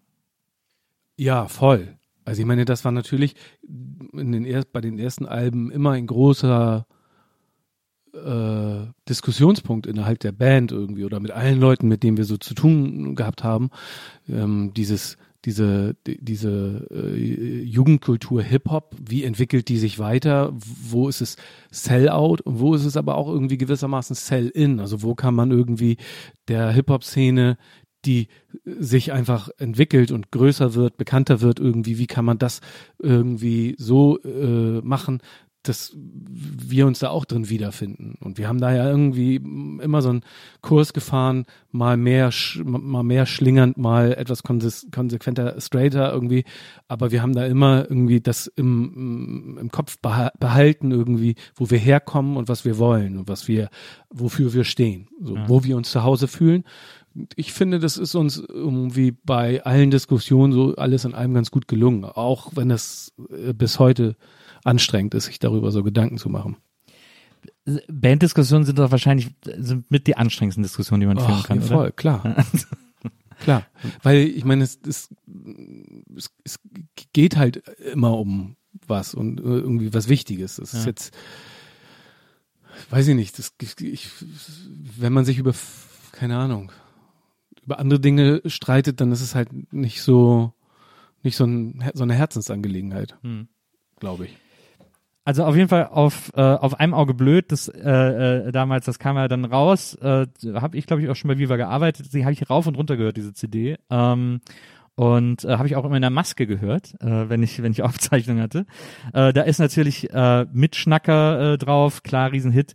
Äh, Friedhof der Nuscheltiere, sensationell gut. Auch dieses Big L Sample, also es ist ja viele Hip Hop haben das benutzt, aber Big L hat das ja auch, äh, hat ja das gleiche Sample. Äh, Ich weiß benutzt. überhaupt nicht, wovon du redest. ähm, also sensationell gut. Und äh, da war immer mein Lieblingssong, also mein großer Lieblingssong, drei sind zwei zu viel. ja. Das, ich fand das so witzig damals. Ich habe das nur, ich habe das rauf und runter gehört, dieses Lied. Vielen Dank. Das freut mich. Das mochte ich auch immer gerne. ähm, dann Außentoppets in Geschmack. Wie gesagt, das Dilla Soul Album. Ähm, Da ist Jein drauf. genau, da ist Jein drauf. Ähm, meine Lieblingstracks waren immer Und ich gehe nicht zum Arzt. Ah, ja, das ist ein kruder Song mit Ja. Dendemann. Ja, genau, stimmt. Mhm. Äh, war das, ja, da ist dann, nee, da, da ist ja sogar noch, das ist ja noch Arme Ritter. Ja, Äh, da, genau. dann, dann, danach dann, Dennemann genau. als Solo-Feature bei Genau. deinem, äh, äh, bei deinem Song. Ähm, und äh, mal sehen natürlich auch sensationell guter Song mit äh, Eisfeld. Ähm, und dann kam Fettes Brot lässt grüßen und da Da haben wir Eisfeld bei Marseille genommen, weil er bei Nordisch schon so ein bisschen angefangen hatte zu singen. Da hat und dann er- haben wir ist so gedacht, mit ah, ihm, ne? ist klar, der, der, der nasale Mann kann geil singen. Her damit. und äh, und dann Fettes Brot lässt grüßen. Ähm, sensationelles Album. Ähm, hab ich äh, hab ich total geliebt, vor allem natürlich unter anderem, weil da ja auch viele Wege führen nach Rom drauf war. Äh, Und das hat ja sofort mein Herz im Sturm erobert, Ehrlich, dieses ne? Lied. Ja, also weil das aber auch die Zeit war, wo wir alle, also ihr wahrscheinlich auch, ich meine, zumindest äh, scheint man das ja sehr deutlich rauszuhören. Ähm, was ist das? Warte, ich gucke gerade die Jahreszahl 98. Das Ja. war die Zeit, wo wir plötzlich alle die alten äh, äh, Amiga-Alben von Manfred Krug wiederentdeckt haben. Stimmt. Wo wir alle plötzlich auf diese Manfred Krug-Alben abgefahren Die sind. Connection habe ich noch gar nicht geahnt, aber du das hast war recht. für mich ganz klar in dieser Reihe irgendwie. wow. Das du hast da- recht. da kam das Und der her. hat, der Manfred Krug hatte auch so eine Bossa Nova Affinität. Der hat so den, Total. den einen oder anderen tollen Song so in die Richtung. Stimmt. Da habe ich das sofort verortet sozusagen. Da habe ich gedacht, Dank. Das ach, ist viel mal, besser, als ich, viel besser, als ich den Song jetzt jemals äh, in Erinnerung oder behalten habe. nee, das habe ich da gedacht. Also, ja, guck mal, die haben jetzt auch Manfred Krug für sich entdeckt und so. Das Stimmt auch, ja. Ja. Genau so war es auch. Also wir haben die tollen äh, Soul- und Funk-Alben von Manfred Krug wirklich gefeiert. Ja. Ganz tolle Sachen hat er äh, gesungen und gespielt. Ähm, ich habe immer eher so den Eindruck gehabt, irgendwie, das war so ein bisschen so die, die Zeit, wo wir, ähm, das ist auf, äh, welchem Album ist das drauf? Auf Äh, Lässt äh, grüßen. Lässt grüßen. Das war so die Phase, wo wir uns in uns so, so musikalisch ausprobiert haben. Mhm. Deswegen ist halt äh, äh, äh, äh, viele Wege führen nach Rom halt auch so völlig abseitig. Das ist ja nun wirklich überhaupt gar kein Rap-Song. Ja. Und Da ist ja auch Nicolette Krewitz wartet auf dem Album. ja, so. stimmt, eine Coverversion, ne, genau, mit Tokotronic. Ja, also das, das war so, das war, vielleicht waren wir auch so ein bisschen genervt von diesem Hip-Hop-Gefängnis oder so. Das Ja. war uns dann irgendwie vielleicht ein bisschen zu einengend und dann haben wir gedacht, okay, jetzt hauen wir mal auf die Tonne und gucken mal, äh, äh, was wir noch alles so äh, äh, ausprobieren können. Ich bin mir nicht sicher, ob wir alles davon hätten veröffentlichen müssen gleich, aber ähm, ich, andererseits bin ich zum Beispiel sehr davon überzeugt, dass viele Wege führen nach Rom eigentlich nochmal mit, äh, mit, vielleicht könnte das nochmal jemand, der richtig gut singen kann, nochmal singen und dann nochmal rausbringen. Vielleicht wird es ja nochmal in so einem, Albrecht Schrader. Man soll, eigentlich sollte Albrecht Schrader das nochmal sehr gerne. Ja. Das würde ich eine tolle Idee finden. Das stimmt. Eigentlich. Nein, das stimmt. Das ja echt. Weil eigentlich ist der Song nämlich gut, aber der, ich glaube, das, was wir daraus gemacht haben damals, ist noch nicht das Ende der Fahnenstange. Lustigerweise war ja auch, um äh, da einen Minikreis kurz zu schließen, ihr wolltet ja, ihr seid ja mit viele Wege führen nach Rom an James Last rangetreten, habt ihn gefragt, ob er Ja, das äh, stimmt. aufnehmen würde. Und er hat dann gesagt, nee, ich will einen anderen Song machen oder ich will einen neuen Song machen oder so. Genau, er hat gesagt, ich äh, mache sowieso gerade so ein ähm, Jubiläumsalbum und dann lass uns doch einen, einen Song, einen neuen Song machen.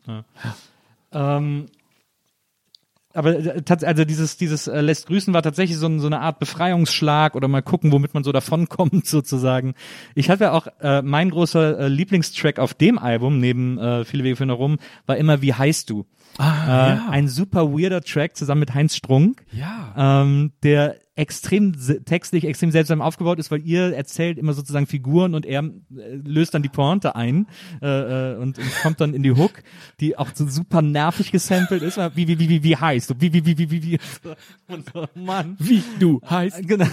Und die hat aber, aber der Beat ist so, ist ein unfassbar geiles Sample. Mich erinnert es immer an so Getting Jiggy With It oder sowas von, ja, von ja, so äh, Dingensbummens hier. aber ne? ein bisschen sexier. Irgendwie ist ein geiles Sample, finde ich so. Ich habe davon ein paar Jahre später dann nochmal so eine Da- Dance, so eine Disco-Version davon gemacht, die so ein bisschen French-hausiger ist, Ja. also ein bisschen Disco-mäßiger noch ist. Die könnte, kö- die könntest du eigentlich mal auflegen. Stimmt, ja, unbedingt. Da bin ich sofort dabei. Übrigens, äh, was ich, was ich vergessen habe, in dieser Frühphase, äh, also äh, bei den ersten zwei, drei Alben, da habt ihr, das fand ich mal so lustig, ihr habt ja mal so eine so einen Sampler gemacht mit so lauter B-Seiten und unveröffentlichten Tracks Ja. und so. Fettes Brot für die Welt äh, hieß es, glaube ich. Und äh, da war ein Song drauf, äh, den ihr dann selber auch geremixed habt. Äh, und da stand in den Liner Notes immer die Geschichte zu den ganzen Songs. Und da gab, es gab einen Song damals, äh, ein Sure Shot, ein absolut safer Hit, den ihr dann einfach gar nicht veröffentlicht habt. Das war nämlich Me Bier, weil ihr gesagt habt, ihr wollt auf keinen Fall in so eine Oktoberfest-Ecke äh, geraten ähm, und habt dann selber einen Song aufgenommen und dann gemerkt, oh Gott, das ist, das würde sofort funktionieren, wir dürfen das niemals rausbringen. Ja. War, war das so? Ja, André hat gesagt, das ist ein Koffer voller Geld. Ja. Das hat uns damals Angst gemacht. Ein Koffer voller Geld. Das erinnerte mich vielleicht zu sehr an den, an, an den Aero-Center auf der Reeperbahn. Da habe ich gedacht, oh nein, jetzt mit Bier, oh, das wird, das ist nicht gut.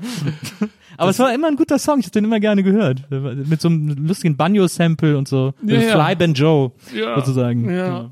ja, aber wir hatten Angst vor dem Song. Das war zu blödelig und mit Saufen und sowas und dann, ja, heute interessiert uns das wahrscheinlich nicht mehr. Wir haben beide, also wir haben da den, da komm ich nachher es noch gibt, zu gibt, sprechen. Es gibt zwei Versionen von dem Song und beide haben wir jetzt inzwischen auch rausgebracht. Na, es, äh, äh, was das was das heute betrifft, da äh, gibt's gleich noch richtig Ärger von mir, aber äh, wir gehen erstmal die anderen Platten durch. Ähm, dann kam eben äh, erwähntes Demo-Tape, ähm, also das Album namens Ja, Demo-Tape. die Platte, wo wir Pauli, DJ Pauli kennengelernt haben und das Trainingslager in Hamburg. Das war so ein bisschen, nachdem wir uns so ein bisschen äh, ausprobiert hatten und freigeschwommen ha hatten, irgendwie sind wir dann mit Demo-Tape wieder so ein bisschen in die Hip-Hop, damalige Hip-Hop-Szene in Hamburg irgendwie eingetaucht. Ja. So vom Gefühl. Da gab's ein extra, also da gibt's tatsächlich, finde ich, einen eurer besten realen Hip-Hop-Tracks, ähm, nämlich ähm, hier drin, Ja. sozusagen, als es schien ja dann auch die Antwort zu sein auf da draußen. Ja. Ähm, und äh, ich liebe hier drin, das ist auch ein mega gutes Sample und auch so, Danke. da erzählst du ja auch diese ganze Ja. Pinneberg-Graffiti-Geschichte auch Genau, nochmal. das, und genau, So. stimmt. Das ist meine Strophe, ist die Graffiti. Genau. Es ist so gut. Es ist ein, es ist so ein emotionales Lied. Ich habe das wirklich schon in ganz vielen Situationen in meinem Leben gehört, wo mich das immer sehr eiskalt erwischt hat. Also wo es mich fast zu, wo wirklich, wirklich ohne Übertreibung Kloß im Hals hatte. Oh, ich, krieg ich richtig Gänsehaut, wenn du das sagst. Wirklich. ja, total. Das, ja, danke. Das fand ich immer sehr, ein ganz tolles, emotionales, so ein Lebens, so ein Coming of Age ist es ja und, und so eine, da wird so viel Leben, also so viel aufrichtiges Lebensgefühl drin erzählt. Äh, und äh, deswegen, das war immer ein sehr, sehr großer heimlicher Hit äh, von euch für mich. Das fand ich ganz toll. Äh, könnten Sie mich kurz küssen, war sozusagen die Fortsetzung von Viele Wege führen nach Rom. Richtig, auch Manfred ja. Krug inspired Ja, äh, Songwriting. Dr. Renz, Genau. äh, Songwriting, genau. Und äh, mein auch und auf diesem Album mein absolut Lieb und bis heute vielleicht einer meiner Top 5 fettes Brot Tracks. Ich hasse das. Ach, da redest du natürlich mit dem Richtigen. genau. ich hasse das, hab ich so krass gefeiert dieses Ah, Lied. vielen Dank. Ich weiß nicht, wie oft ich das gehört habe. Ich bin damals äh, mit meiner äh, mit meiner damaligen Freundin äh, auf die Schanze gezogen. Ähm, wir sind äh, wir sind direkt übers Balutschistan ähm, äh, gezogen. Also hatten eine Wohnung im ersten Stock über Balutschistan. Ähm, und äh, und ich habe jeden Morgen, wenn ich aus dem Fenster geguckt habe, ähm, also mir gegenüber war die rote Flora. Äh, Ja, genau. Genau also da. mittendrin, genau. Genau davon, wo ich in dem Song spreche. Was sag Genau. ich, was sag ich und ich habe nochmal wirklich eigentlich? jeden Morgen, ich hasse den Blick der Leute bei Portugiesen auf der Schanze. Ja, ja, da habe ja. ich jeden Morgen drauf geguckt, auf diese, auf diesen äh, äh, Galau-Strich, wie es ja heißt. Ja, ja. Ähm, Genau. Und ich habe dann irgendwann, es war Sommer und mir war so danach und ich saß so zu Hause und habe so ein bisschen Musik gehört und ich habe dann wirklich irgendwann auch mal die Boxen aufs Fensterbrett gestellt und die Straße mit diesem Lied beschallt, als die Leute alle vom Das Portugiesen freut mich ja. ja. Ich hasse das. Ich, ähm, der, der, der, der Song, ne, ich, ich hasse das irgendwie, äh, ist so, so hat ja gar nichts mit Hass zu tun eigentlich, ne? Ja. Habe ich dann nochmal so neulich gedacht, weil das ja so böse Wörter sind eigentlich. Aber äh, ich, ich fand den auch immer, hat mir immer sehr viel Spaß gemacht, aufzuzählen, was ich so irgendwie in meinem Leben verabscheue, was ich für Situationen widerwärtig finde. Das gefällt mir. Es gibt ein paar zwei davon. Kennst du den? Nee, den, äh, ich habe gesehen, dass, aber der ist online nicht zu finden. Dann wird das ja mal Zeit. Keine Ahnung. Kann gut sein. Wir können, ich spiele ihn dir nachher vor. Ja, unbedingt. Sehr schön. ähm, äh, aber das, also das wirklich, ich habe dieses Lied fand ich so, Danke, äh, danke. so schlau und so so genau beobachtet. Da geht's ja eigentlich eher einfach nur um alle Sachen, die nerven. Äh, Ja. Menschen, die äh, nach Rolltreppen stehen bleiben. Äh, Leute, die was Douglas sagen. Äh, oder Chemie. Ja, Chemie. Wie kommt man Chemie und China, das wird dein zukünftiger Bundeskanzler Söder sagen. Der wird immer von Chemie und Hast du China gerade sprechen. gesagt, mein Ja. zukünftiger Bundeskanzler Söder? Ja, meiner leider auch, aber äh, Aber mit mir hat das nichts zu nee, tun. mit dir hat das nicht zu tun, das stimmt. Aber wir werden alle unter seiner Knute leben müssen. Ähm, aber ja, Spitzensong, wirklich nach wie Danke, vor. Ich habe ihn jetzt auch nochmal gehört. Es funktioniert immer noch 1A. Ähm, dann kommt das Album, wo ich euch sozusagen am meisten verloren habe, weil es irgendwie, ich weiß auch nicht, ich habe hab jetzt nochmal, als ich die ganzen Alben durchgegangen bin, habe ich mich gewundert, dass das anscheinend eine Phase in meinem Leben war oder wie auch immer, wo ich am wenigsten mit euch synchronisiert war, quasi, als Band. Äh, das war am Wasser gebaut. Ah ja. Das ist irgendwie, es ist, glaube ich, auch das einzige Album, das ich mir nie gekauft habe. Äh, und also Okay. auch da äh, zwei super Songs, also soll das alles sein. Ähm, deswegen ist aber bei dem Album sind es quasi nur die Single, zwei Singles, äh, die mir gefallen äh, oder die ich mochte äh, oder die mir was bedeuten, weil ich da anscheinend nur die Singles wahrgenommen habe, weil ich das Album nie gehört habe. Ähm, nämlich soll das alles sein und äh, falsche Entscheidung. Falsche Entscheidung ist natürlich super. Oh, vielen Dank. Auch das ist ein seltenes. Äh, Emanuela ist da auch drauf. Ich war mir sicher, Ah, ja. du sagst Emanuela als Ja, Single nö. nicht zu Nö. übersehen gewesen. Das stimmt. Aber ähm, ja, ähm, viel falsche Entscheidung, ne? Ist auch wieder so ein so ein funny äh, blödel äh, Faible Außenseiter-Spitzenreiter-Lied. für. ja. da habe ich das Video äh, gedreht in dem Dorf, wo ich jetzt wohne. Ja. Auch das hat sehr viel Spaß gemacht. ähm, ja, es kann sein. Ich, ich, das, also das, das, ich finde das ein sehr gelungenes Album. Das war, das, glaube ich, das erste, nee, gar nicht war, das ist nicht das erste, das zweite Album, wo wir sehr in so Alben-Konzept äh, Konzept gedacht haben. War das nicht sogar, äh, es müsste ja eigentlich auch das erste Album sein, das ihr dann selber als Plattenfirma Ja, veröffentlicht stimmt, habt. Stimmt, stimmt. das ist natürlich ein Meilenstein. Ja, erste Single. Emanuela waren wir natürlich stolz wie Bolle, dass das irgendwie mit unserer eigenen Firma auf einmal geklappt hat und so. Das war wirklich toll. Ähm, das Album, ich habe das immer so ein bisschen in Erinnerung als das englische Album, weil das irgendwie für mich irgendwie so eine englische Arbeitersiedlung ist, dieses Ja, Album. Stimmt. Ja, stimmt. Vielleicht auch, weil wir das Video gedreht haben, soll das alles sein in England irgendwie. Und da sind wir dann irgendwie, äh, da haben wir das Video gedreht und da war ich übermäßig verkatert, als wir das Dreh, Video gedreht haben irgendwie. Das noch nie irgendwo es war passiert, sau, dass man war so verkatert sau, war so, wir mussten so früh anfangen und es war so saukalt und dann irgendwie, da, das, da ging es mir ganz, ganz, ganz miserabel. Ja. Aber das hat dem Video keinen Abbruch getan. Das ist ein, auch ein ganz schönes Video. Aber ja, ja, weiß ich nicht, warum das so ist. Muss an dir liegen. Aber apropos, apropos verkaterter Videodreh, beim Jein-Video, da war es nicht, äh, war es nicht André oder so, der den, weil das habt ihr doch tatsächlich, glaube ich, sogar in Mexiko gedreht oder so. Mhm. Oder, oder, und, irgendwer hat doch, irgendwen hat doch dann Montezumas Rache ganz bitterbös erwischt. Ja, also, Oder habe ich das irgendwie so? Irgendwie also André? André äh, von Yomama Records, der Ja. ehemaligen Plattenfirma, bei der wir waren und heute auch irgendwie Teil von unserer Plattenfirma, ähm, der hat den Bösewicht im Video gespielt von bei Jain und äh, erwischt hat es eigentlich Boris. Der hatte Ah, ja. dann so eine äh, Halsentzündung oder sowas. Scheiße. und musste dann noch irgendwie von unserer äh, äh, weiblichen Hauptdarstellerin, ähm, die zufälligerweise auch Medizin studierte gerade, von der hat er sich dann die Spritzen in den Hintern geben lassen. Die, er, er musste irgendwie mit dem Taxi so stundenlang durch Mexico City fahren, um dann zu irgendeinem Hos- Hospital zu kommen, wo man Ja. dann irgendwie da so äh, äh, Die Medizin Med-. Penicillin bekommt, genau. Ja. Und Boris sah, also, also wenn Boris in dem Video manchmal so ein bisschen zugedröhnt aussieht, dann ist es wahrscheinlich, weil er irgendwie mit Fieber da auf dem Esel saß. Äh, und wo wir schon mal bei Videodrehs sind, legendär natürlich ähm, äh, Heike, bitte knutsch mit mir von Fritten und Bier.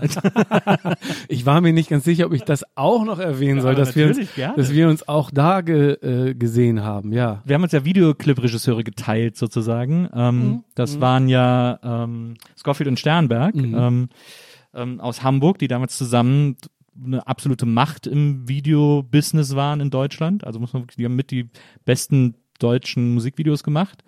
Ähm, und bei Heike bitte knutschen mir haben die ja dann in der Halle wirklich einen kompletten Wald nachbauen lassen.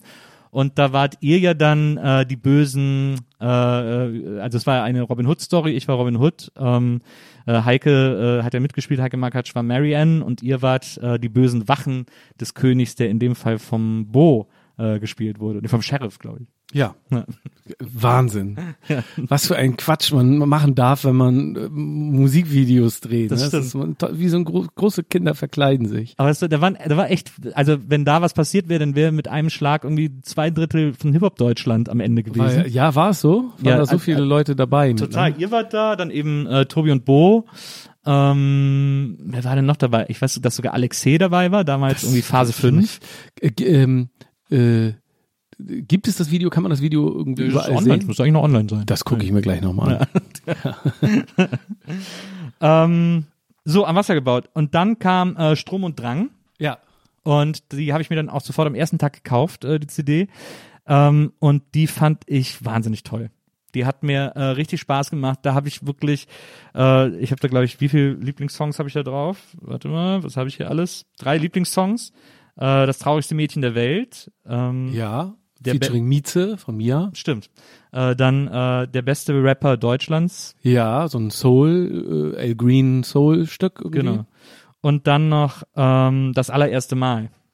Ähm, ist wieder äh, Songwriting Dr. Renz, ne? Genau. Und ist Ja. ja, zusammen mit ähm, äh, Bernadette Hengst. Bernadette Hengst. Ja. Mhm. Das fand ich ein super Song. Den fand ich extrem gelungen. Ja, siehst du. Das war so ein guter, so ein guter äh, Punk. Äh, Liebessong irgendwie, das fand ich irgendwie.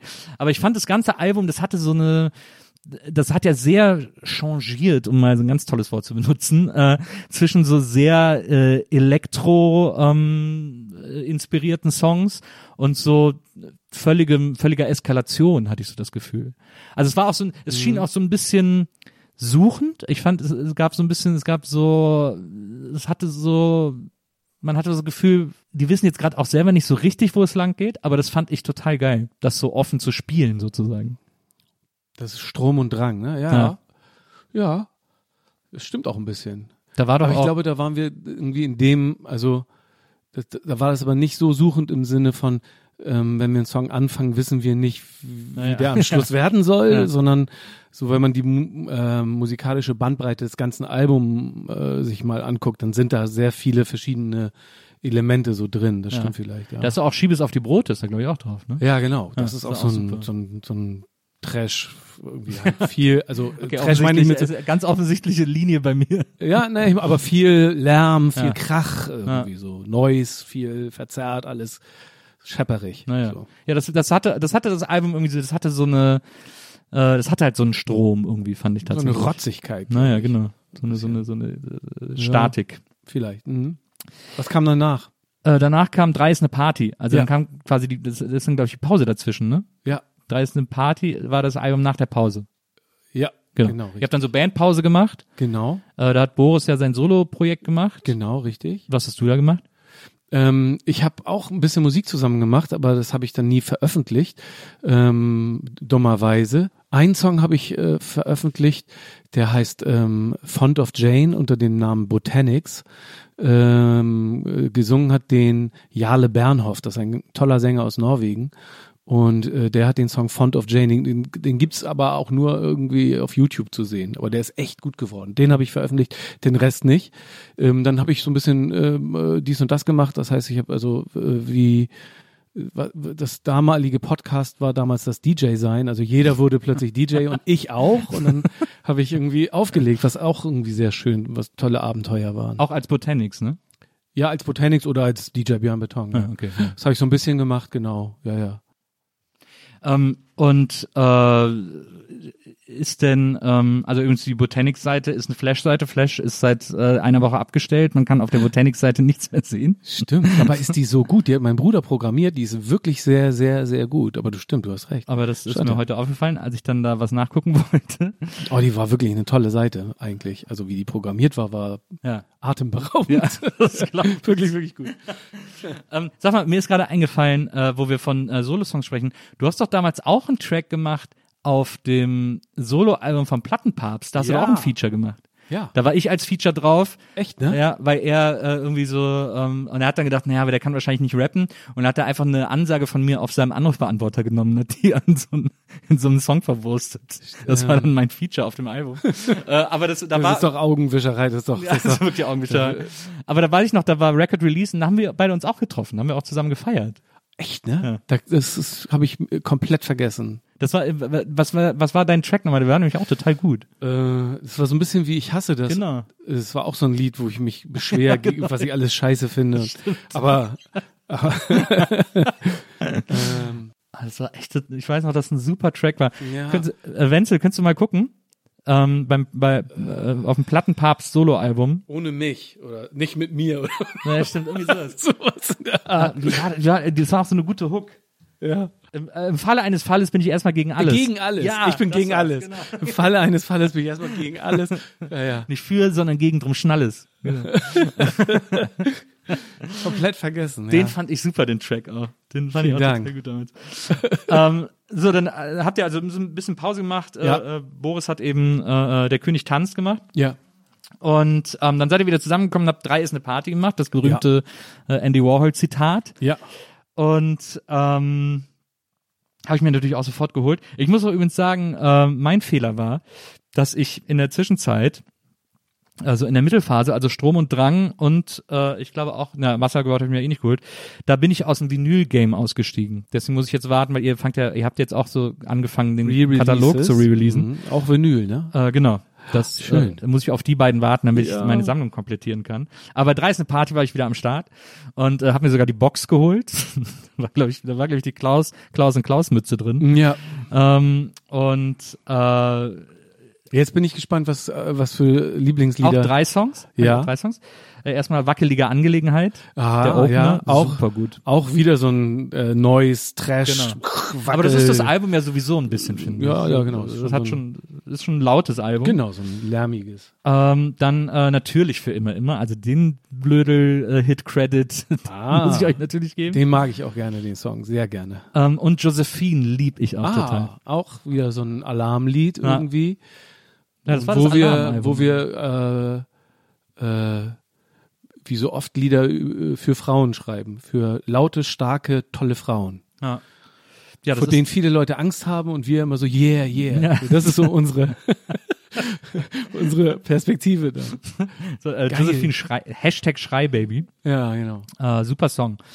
Ähm, dann kam Teenager vom Mars. Ja, Habe ich mir auch die Box geholt. Ich weiß gar nicht, was da drin war. keine Ahnung. Ja, irgendwelche Pleck drin Ne, oder so. ne, ne, ne, Poster. ne Ah, eine Frisbee. Frisbee. Genau, eine Frisbee war da drin, genau, stimmt. Ähm, da sind es äh, sogar vier Songs.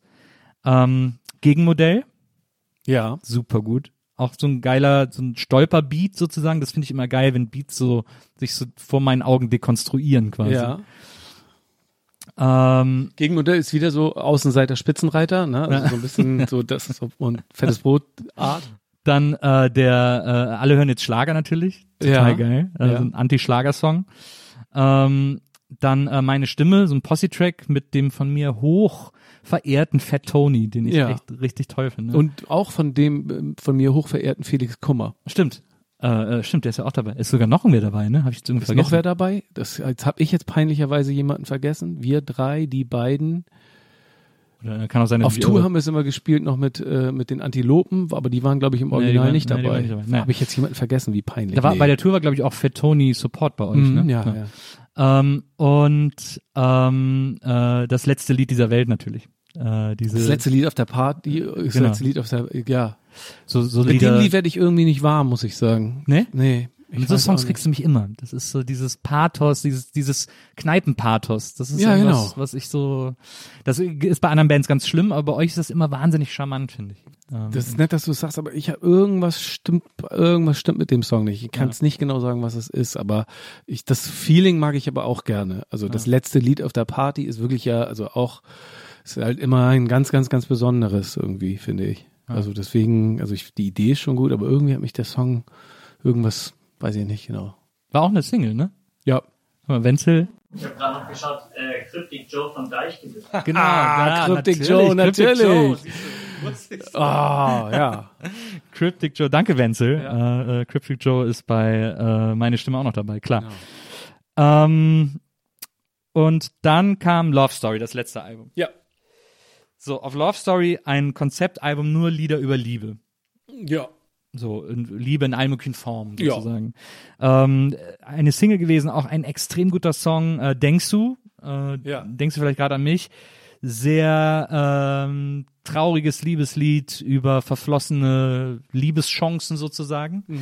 Ähm, sehr, sehr schön produziert, sehr schöne Melodie, sehr ein Lied, in das man sich vor allem auch, glaube ich, bei Liebeskummer gut reinstürzen kann.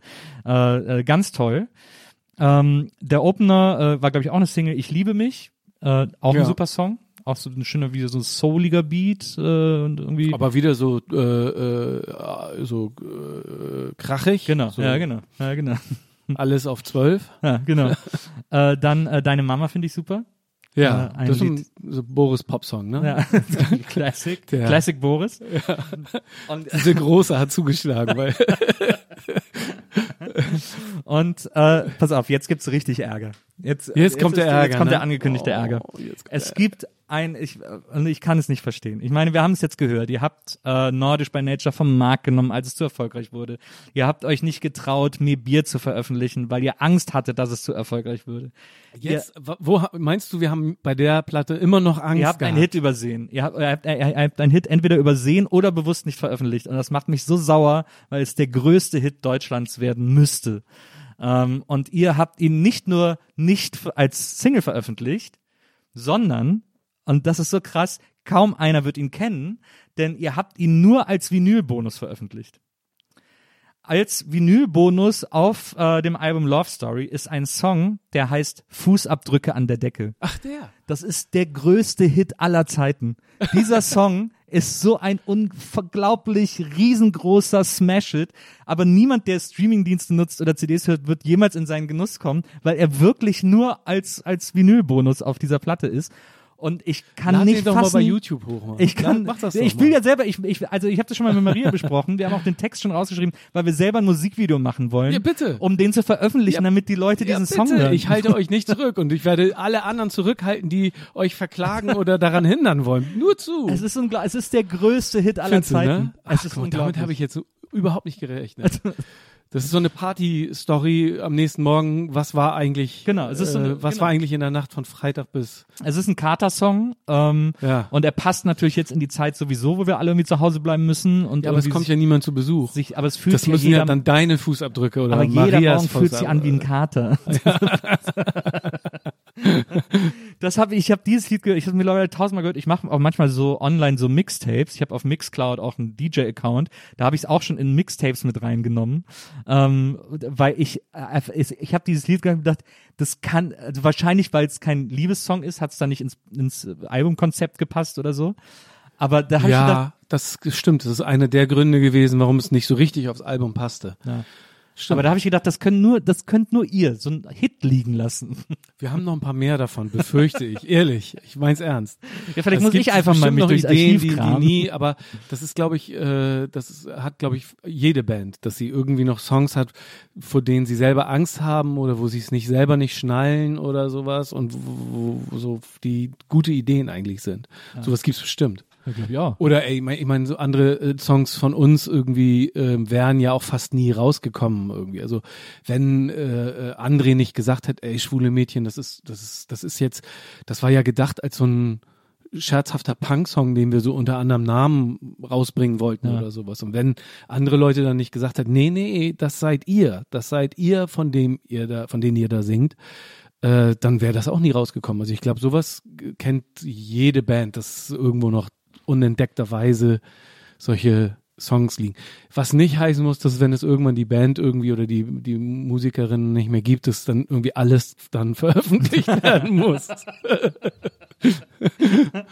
Ja, das sieht man ja oft, dass so, dass so äh, posthume Katalogveröffentlichungen nicht immer dem Künstler nützen. Ja, So das stimmt. Erbe des Künstlers. Es gibt ein paar ganz gute Beispiele, aber auch ein paar Das stimmt. katastrophale Beispiele. Naja, so, das ne? stimmt. Äh, aber das ist wirklich, da habe ich, das ist, das habe ich nicht ausgehalten. Jetzt war ich so froh, dass du kommst, damit ich äh, dir Ich- und euch das endlich mal sagen kann. Okay, ich werde das auch nochmal äh, äh, auch noch mal weiterleiten Ja. irgendwie. Und ich würde, wie gesagt, also ich finde die Idee, dass eines Tages bei ähm, YouTube darüber zu stolpern, würde ich jetzt, also würde ich begeistert mich freuen. Ja, wir haben ja auch schon ein komplettes sehen. Video steht auch schon. Wir haben eine komplette Oh, Idee schon, äh, wie wir es machen wollen. Herrlich. Deswegen, Ich hoffe, äh, ihr spielt das. Ähm, naja, lass dich überraschen dieser Stelle. da fällt mir übrigens auch ein, als Strom und Drang rauskam, äh, 2008, das war äh, die Hoch meine Hochphase des Bloggens. Ich habe damals viel gebloggt. Ähm, ich hatte einen Blog, der hieß Bloggen für den Weltfrieden und habe da echt viel äh, geschrieben und habe dann auch immer so ein paar YouTube-Videos gemacht. Da ging auch gerade YouTube los. Und dann habe ich eine Plattenkritik gemacht zu Strom und Drang auf Ja. YouTube äh, und die da hochgeladen. Ähm, und äh, habe dann die Songs irgendwie immer mal so zehn Sekunden angespielt und dann gesagt, so, ja, und der Song ist das und das und so, hab die alle irgendwie so erklärt und so. Und das hat, glaube ich, einen halben Tag äh, gehalten, bis es gelöscht wurde. Das ist aber zum Teil ja gar nicht die Band selber. Ne? Ja, Also in dem Fall war es aber tatsächlich, die- also war es so halb die Band selber, weil nämlich, äh, also es wurde dann gelöscht im Auftrag eurer Plattenfirma sozusagen. Das sind ja einfach auch nur Algorithmen, die das, die das dann Ja. äh, raussuchen und im Namen des Urhebers sozusagen. Ja, aber das hat äh, YouTube gemacht. Also Ja, ja. wir haben Videos, die jetzt irgendwie, also was weiß ich, bei so äh, äh, läppischen paar tausend Klicks irgendwie rumkrebsen, weil die halt irgendwann mal gesperrt wurden, weil das nicht der offizielle Fettes Brot-Kanal war Ja. oder sowas und solche Sachen. Ne?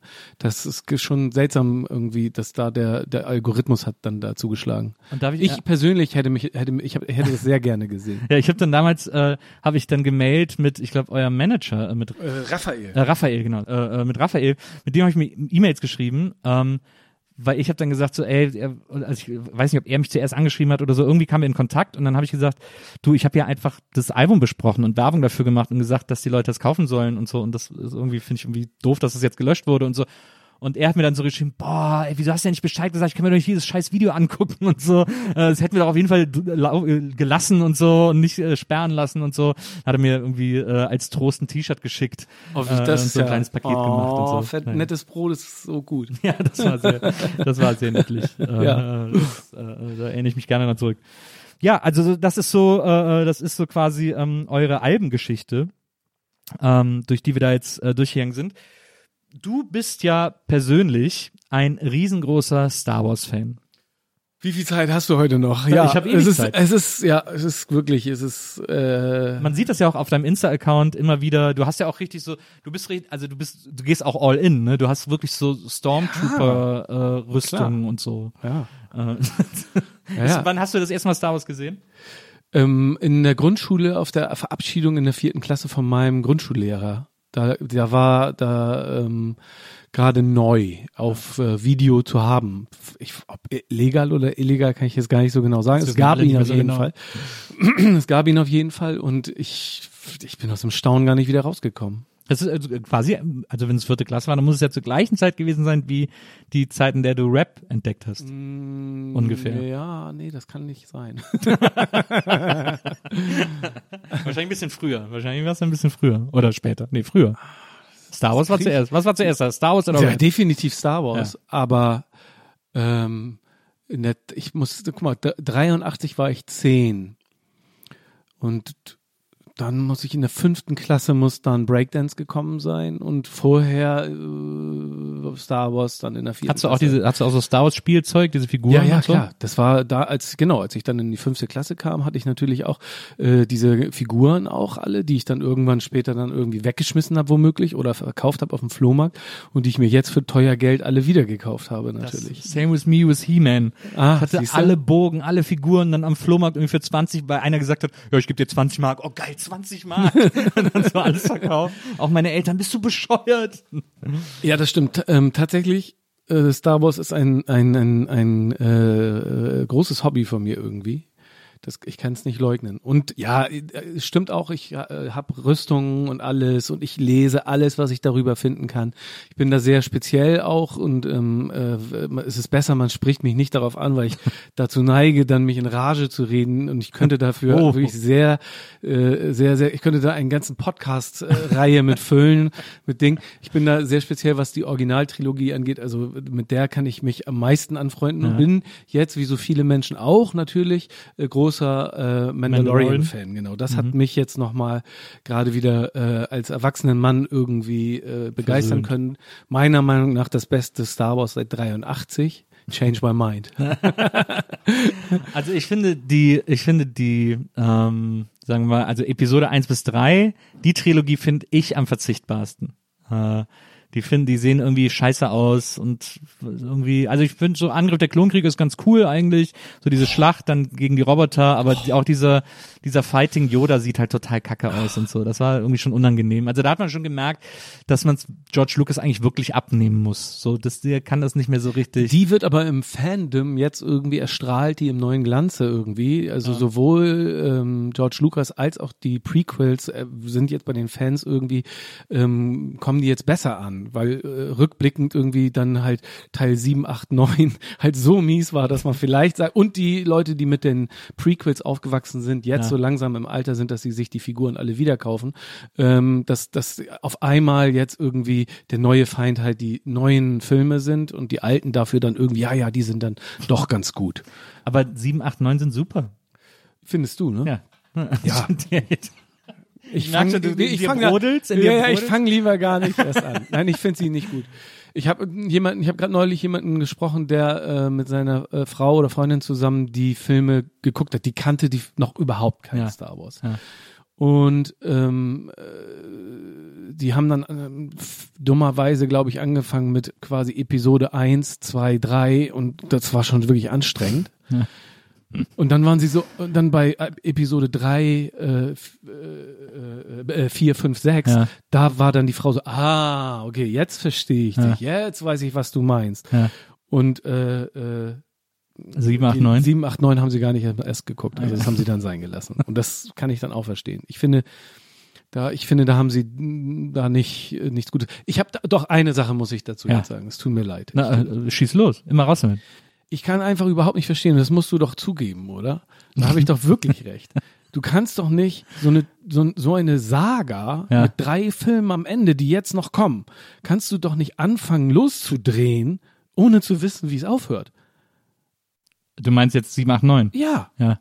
das ist doch ein Fehler. Oder ist das kein Fehler? Aber also wenn man Sie, als Sie 7 gedreht haben, nicht gewusst, wie Nee, 8, nicht so 9 genau, nicht so genau. Und der, dem Vernehmen nach irgendwie gab es dann ja in dem zweiten Film, den äh, Ryan Johnson dann ja gemacht hat, der hat ja auch so vieles über Bord geworfen, was in dem, was J.J. Abrams in dem ersten Film irgendwie äh, so Fährten ausgelegt hatte, Geschichten angefangen hatte, die hat er dann halt einfach über Bord geworfen und im dritten Film mussten sie sehen, wie sie alle diese losen Enden wieder so irgendwie zusammenkriegen und das haben sie dann so auch äh, ganz einigermaßen hingekriegt. Aber es ist halt irgendwie meiner Meinung nach ein totaler kompletter Fehler gewesen, dass man nicht von vornherein sich überlegt hat, so wird's einmal und das passiert und am Ende wird alles gut. Ja. Das hätte ich anders gemacht. Aber auf mich hat damals keiner gehört. Ich hätte Ideen gehabt. Du hast mal in so einem Fanfilm mitgespielt. Ne? Ja, Und ja, zwar ja. auf deine Initiative hin. Ja, ich habe mich bei denen gemeldet, weil ich das so gut fand. Äh, Tiderium heißt der Film. Inzwischen im 16. Jahr der Produktion, ist aber immer noch äh, am Machen. Also Ah, ja. es wird äh, eines Tages wird er noch fertig werden. Hast du mal, Vielleicht, ich werd, vielleicht drehe ich auch irgendwann noch ein. hast du mal diesen Fanfilm, ich habe einmal diesen Fanfilm gesehen äh, von Sean Bu, glaube ich, äh, mit äh, der sozusagen so eine Jugend oder so eine jüngere Geschichte von Darth Maul erzählt, wenn mich nicht alles täuscht. Das war auch, der war auch spektakulär. Hast du Kenn nicht ich gesehen? jetzt noch nicht. Ja, ich kenne eigentlich eine ganze Menge ähm, äh, Fanfilme. Ich glaube, es war eine auch. Darth Maul Story. Äh, aber, aber ich fand jetzt bei 7, 8, 9, ich finde Ray einen mega geilen Charakter. Äh, ich finde irgendwie, ich finde ähm, äh, Kylo Ren super. Äh, ich finde, äh, es sind geile Figuren, sind das doch. Ähm, Aber keine ich- gute Geschichte. Ich bin kein BB-8-Fan, der ist so ein bisschen, hm, obwohl es auch ganz witzig ist in, in 7, wie er dann da irgendwie dem Feuer gibt und so. Äh, die, wie heißen die Porks oder so, da hätte ich, hätte ich jetzt auch wahrscheinlich am wenigsten gebraucht. Ähm, Aber, aber diese ganzen Callbacks, auch diese ganzen, dieser ganze Fanservice mit äh, Luke Skywalker. Ja, aber das ist ja in Mandalorian noch mehr. Da ist ja in jeder Folge irgendwie Easter Egg hier und ja. wieder auftauchender Charakter da und so. ja, aber dass er dann Ray trainiert und so und äh, das ist schon, das war doch aufregend. Wir haben die total Spaß gemacht. Ich, aber ich bin Ja. offensichtlich einfach nicht die hard genug, um da, war ich, ja. um mich da äh, äh, angegriffen von zu fühlen oder so. Ja. Ich, es ist ja letztendlich so wie mit vielen Dingen irgendwie, die dann irgendwie immer weitergehen oder sowas, dass, dass man dann irgendwie so gucken muss.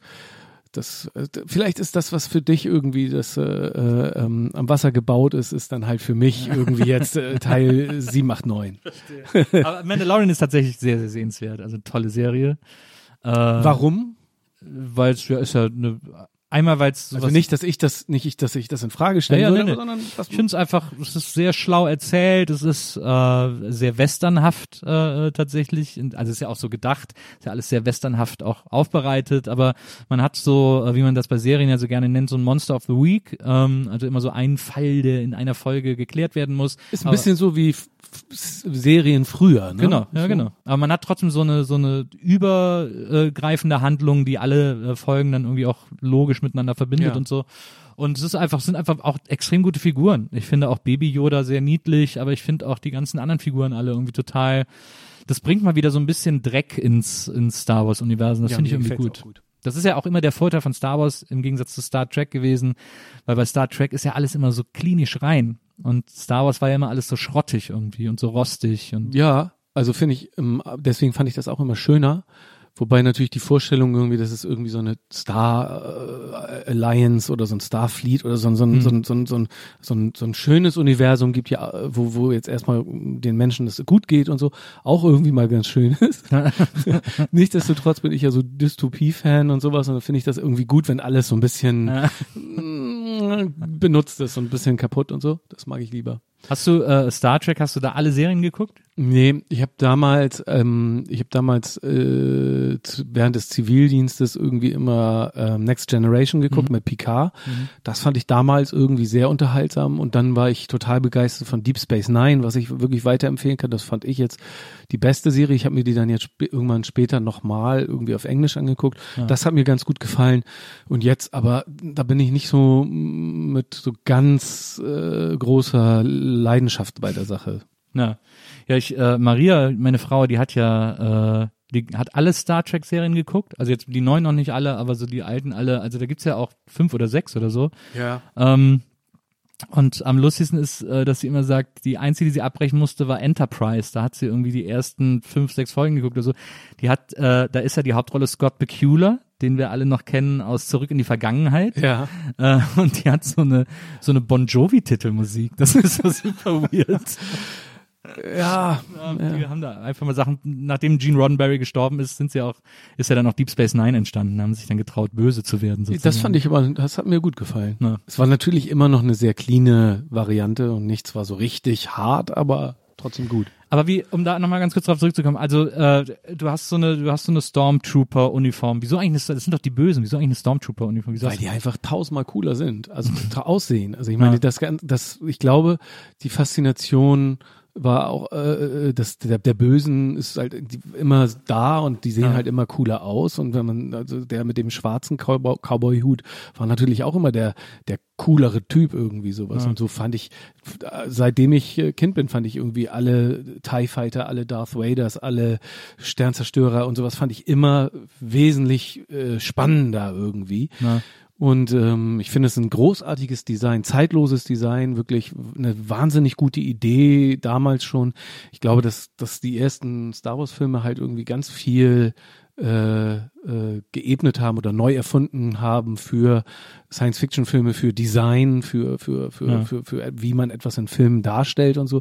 Und ja, genau. Und ich habe mir dann irgendwann den Kindheitstraum erfüllt und mir dann irgendwie erst ein und dann doch mehrere, mehrere äh, Original äh, ähm, äh, Rüstungen zu kaufen irgendwie. Die stehen bei mir zu Hause auch. Das ist quasi so wie andere Leute sich Designerlampen kaufen oder sowas. So habe ich dann zu Hause halt an der, in der Ecke stehen mein mein äh, mein Stormtrooper. leuchten noch nicht so schön, muss man natürlich ehrlicherweise Die sagen. werden angeleuchtet. Ja. Und äh, im Keller stehen die, in meinem, äh, in meinem Musikkeller stehen die. Im Partykeller. Im Partykeller. Das hat dazu geführt, dass so meine Kinder sich bis heute weigern, im Keller irgendwie zu übernachten. Die würden nie, die würden, äh, bis heute, die sind jetzt schon größer, aber sie würden äh, wahrscheinlich nie im Keller neben all den äh, äh, Stormtroopern übernachten wollen. Und hast du sonst, ansonsten, du hast ja gerade eben auch gesagt, das Und ich kenne das, also ich kenne das auch, dass ich ab und zu mal, wenn ich da sitze und Musik mache, plötzlich wieder Angst bekomme, was, wenn inzwischen das keine äh, Schaufensterpuppe mehr ist, sondern wenn sich da einer hingestellt hat. Das Gefühl, diese Paranoia kenne ich auch. Stell dir vor, da ist jetzt, da steckt jetzt ein Mensch drin. Wenn der sich bewegen würde, ich würde ausrasten. Das wär krass. Ich würde Das wär ausrasten. krass. Voll. gute, gute Verstehen Sie Spaß, Prank auf Nee. jeden Fall. Nee, nee, auf keinen Fall. Ich, ich, erzähl das nicht, dann lege ich mir jetzt immer eine Schusswaffe neben, neben dem Computer, falls sich eine der Figuren bewegt. Und äh, dann hast du aber auch so Figuren und so hast du dann alles so ein bisschen so aufgestellt. Ja, ja, so. komplett. Also komplett das ganze Programm. Ich habe äh, Screen Accurate ist das Wort, was man irgendwie da äh, haben muss. Ja. Es geht also darum, es gibt einen weltweiten Kostüm-Fanclub. Ich bin Nee, ich nicht meine auch so kleine, auch so, so Spielfiguren. Und Ja, ja, sowas, die ne? auch, aber ich habe auch halt Original-Props irgendwie, also nicht benutzte Screen used, aber halt äh, Screen accu accurate irgendwie, also äh, Nachbauten der Waffen, Nachbauten der Uniform, der Ja. Mützen, der äh, Requisiten, die sie so äh, äh, benutzt haben. Das habe ich dann so nach und nach ist das irgendwie immer, immer, äh, ja, schlimmer geworden. Und warst du schon mal auf so einer Convention? Ja, tatsächlich einmal, Als Stormtrooper auch? Mm, Ja, ich war, ähm, ich, ich hab, bin nicht Mitglied dieses, ähm, dieses äh, Fanclubs. Es gibt einen Ja. internationalen Fanclub, irgendwie sowas. Und mm, wenn man ein tolles, richtig schönes, äh, screen-accurate äh, Stormtrooper-Outfit hat, beispielsweise, Ja. dann kann man Mitglied in diesem Verein werden, wenn man dort äh, abgenommen wird. Das hat also genau so ein bisschen ähm, Kleingärtner-Regelungen, Muss man so irgendwie vorsprechen sowas. Ja, ja. Fotos einschicken Ja. und man wird abgenommen und so. Dann ist man Mitglied. Das kann ich irgendwie mit kann ich mit meinem Leben irgendwie nicht vereinbaren, deswegen mache ich das nicht.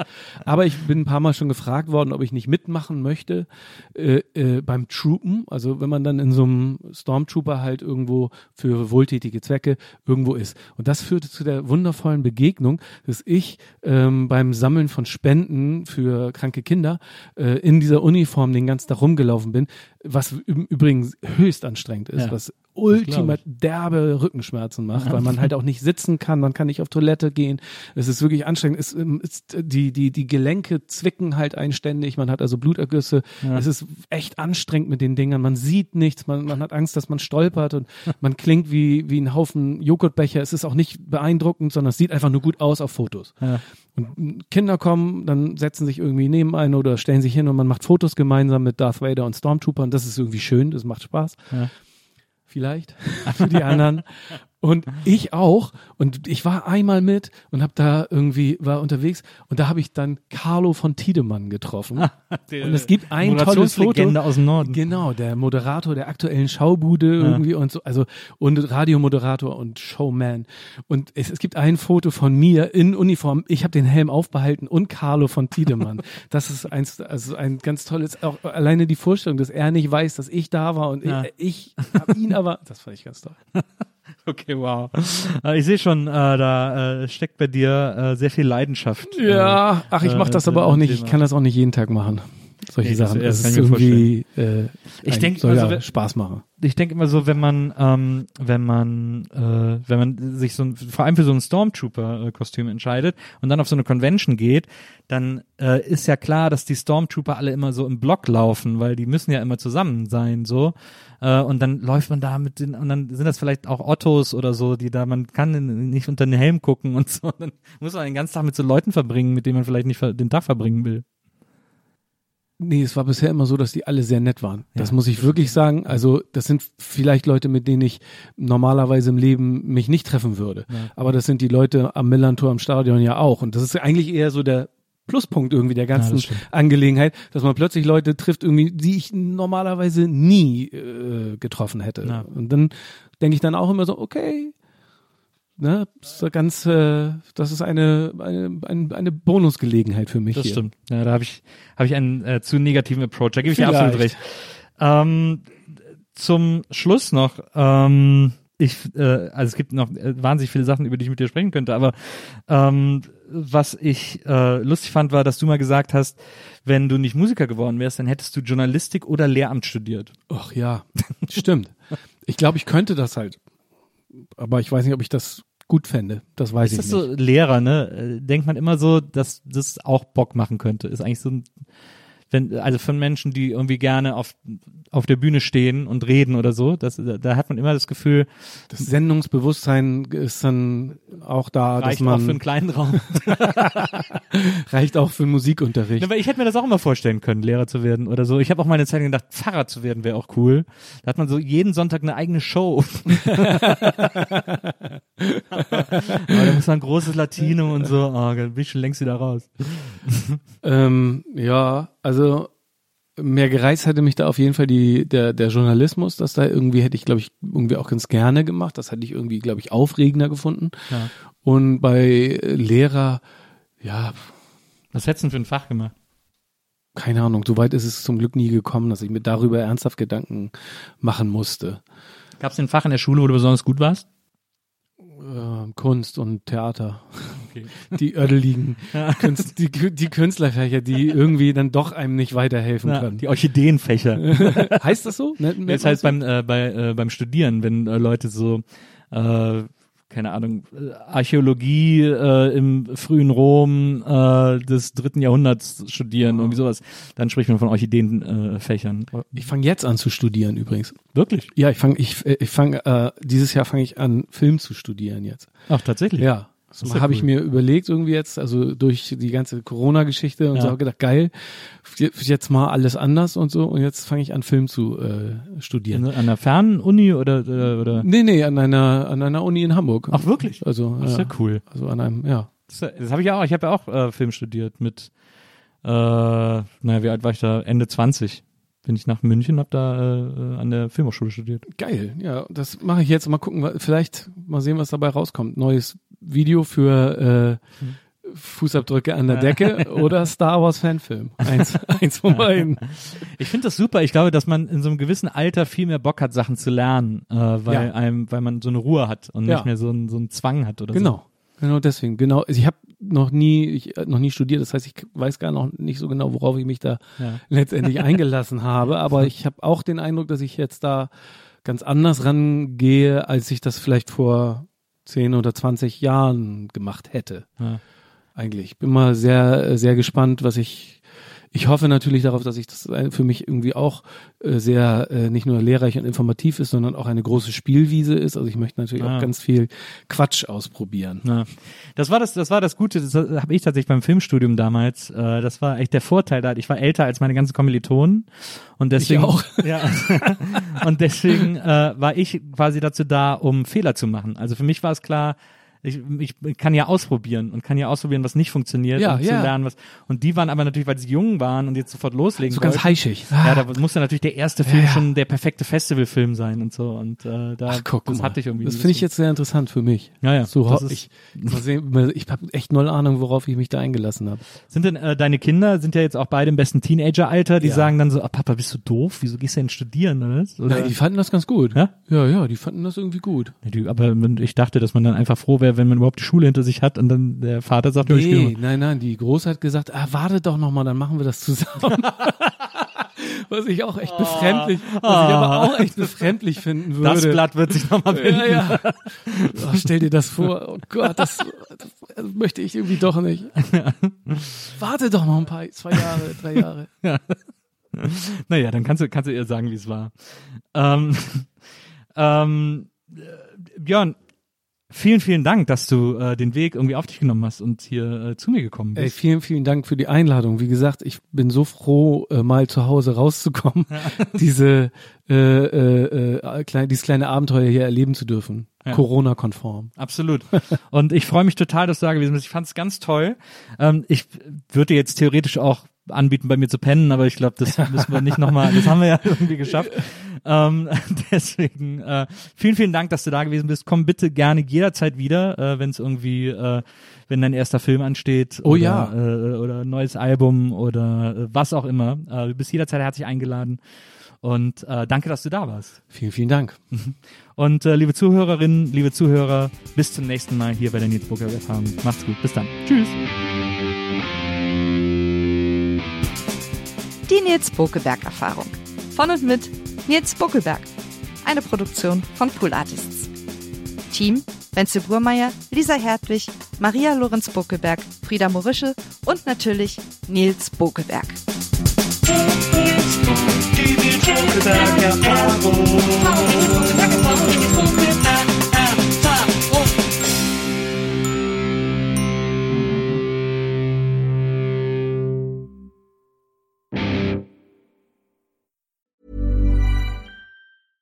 Even when we're on a budget, we still deserve nice things.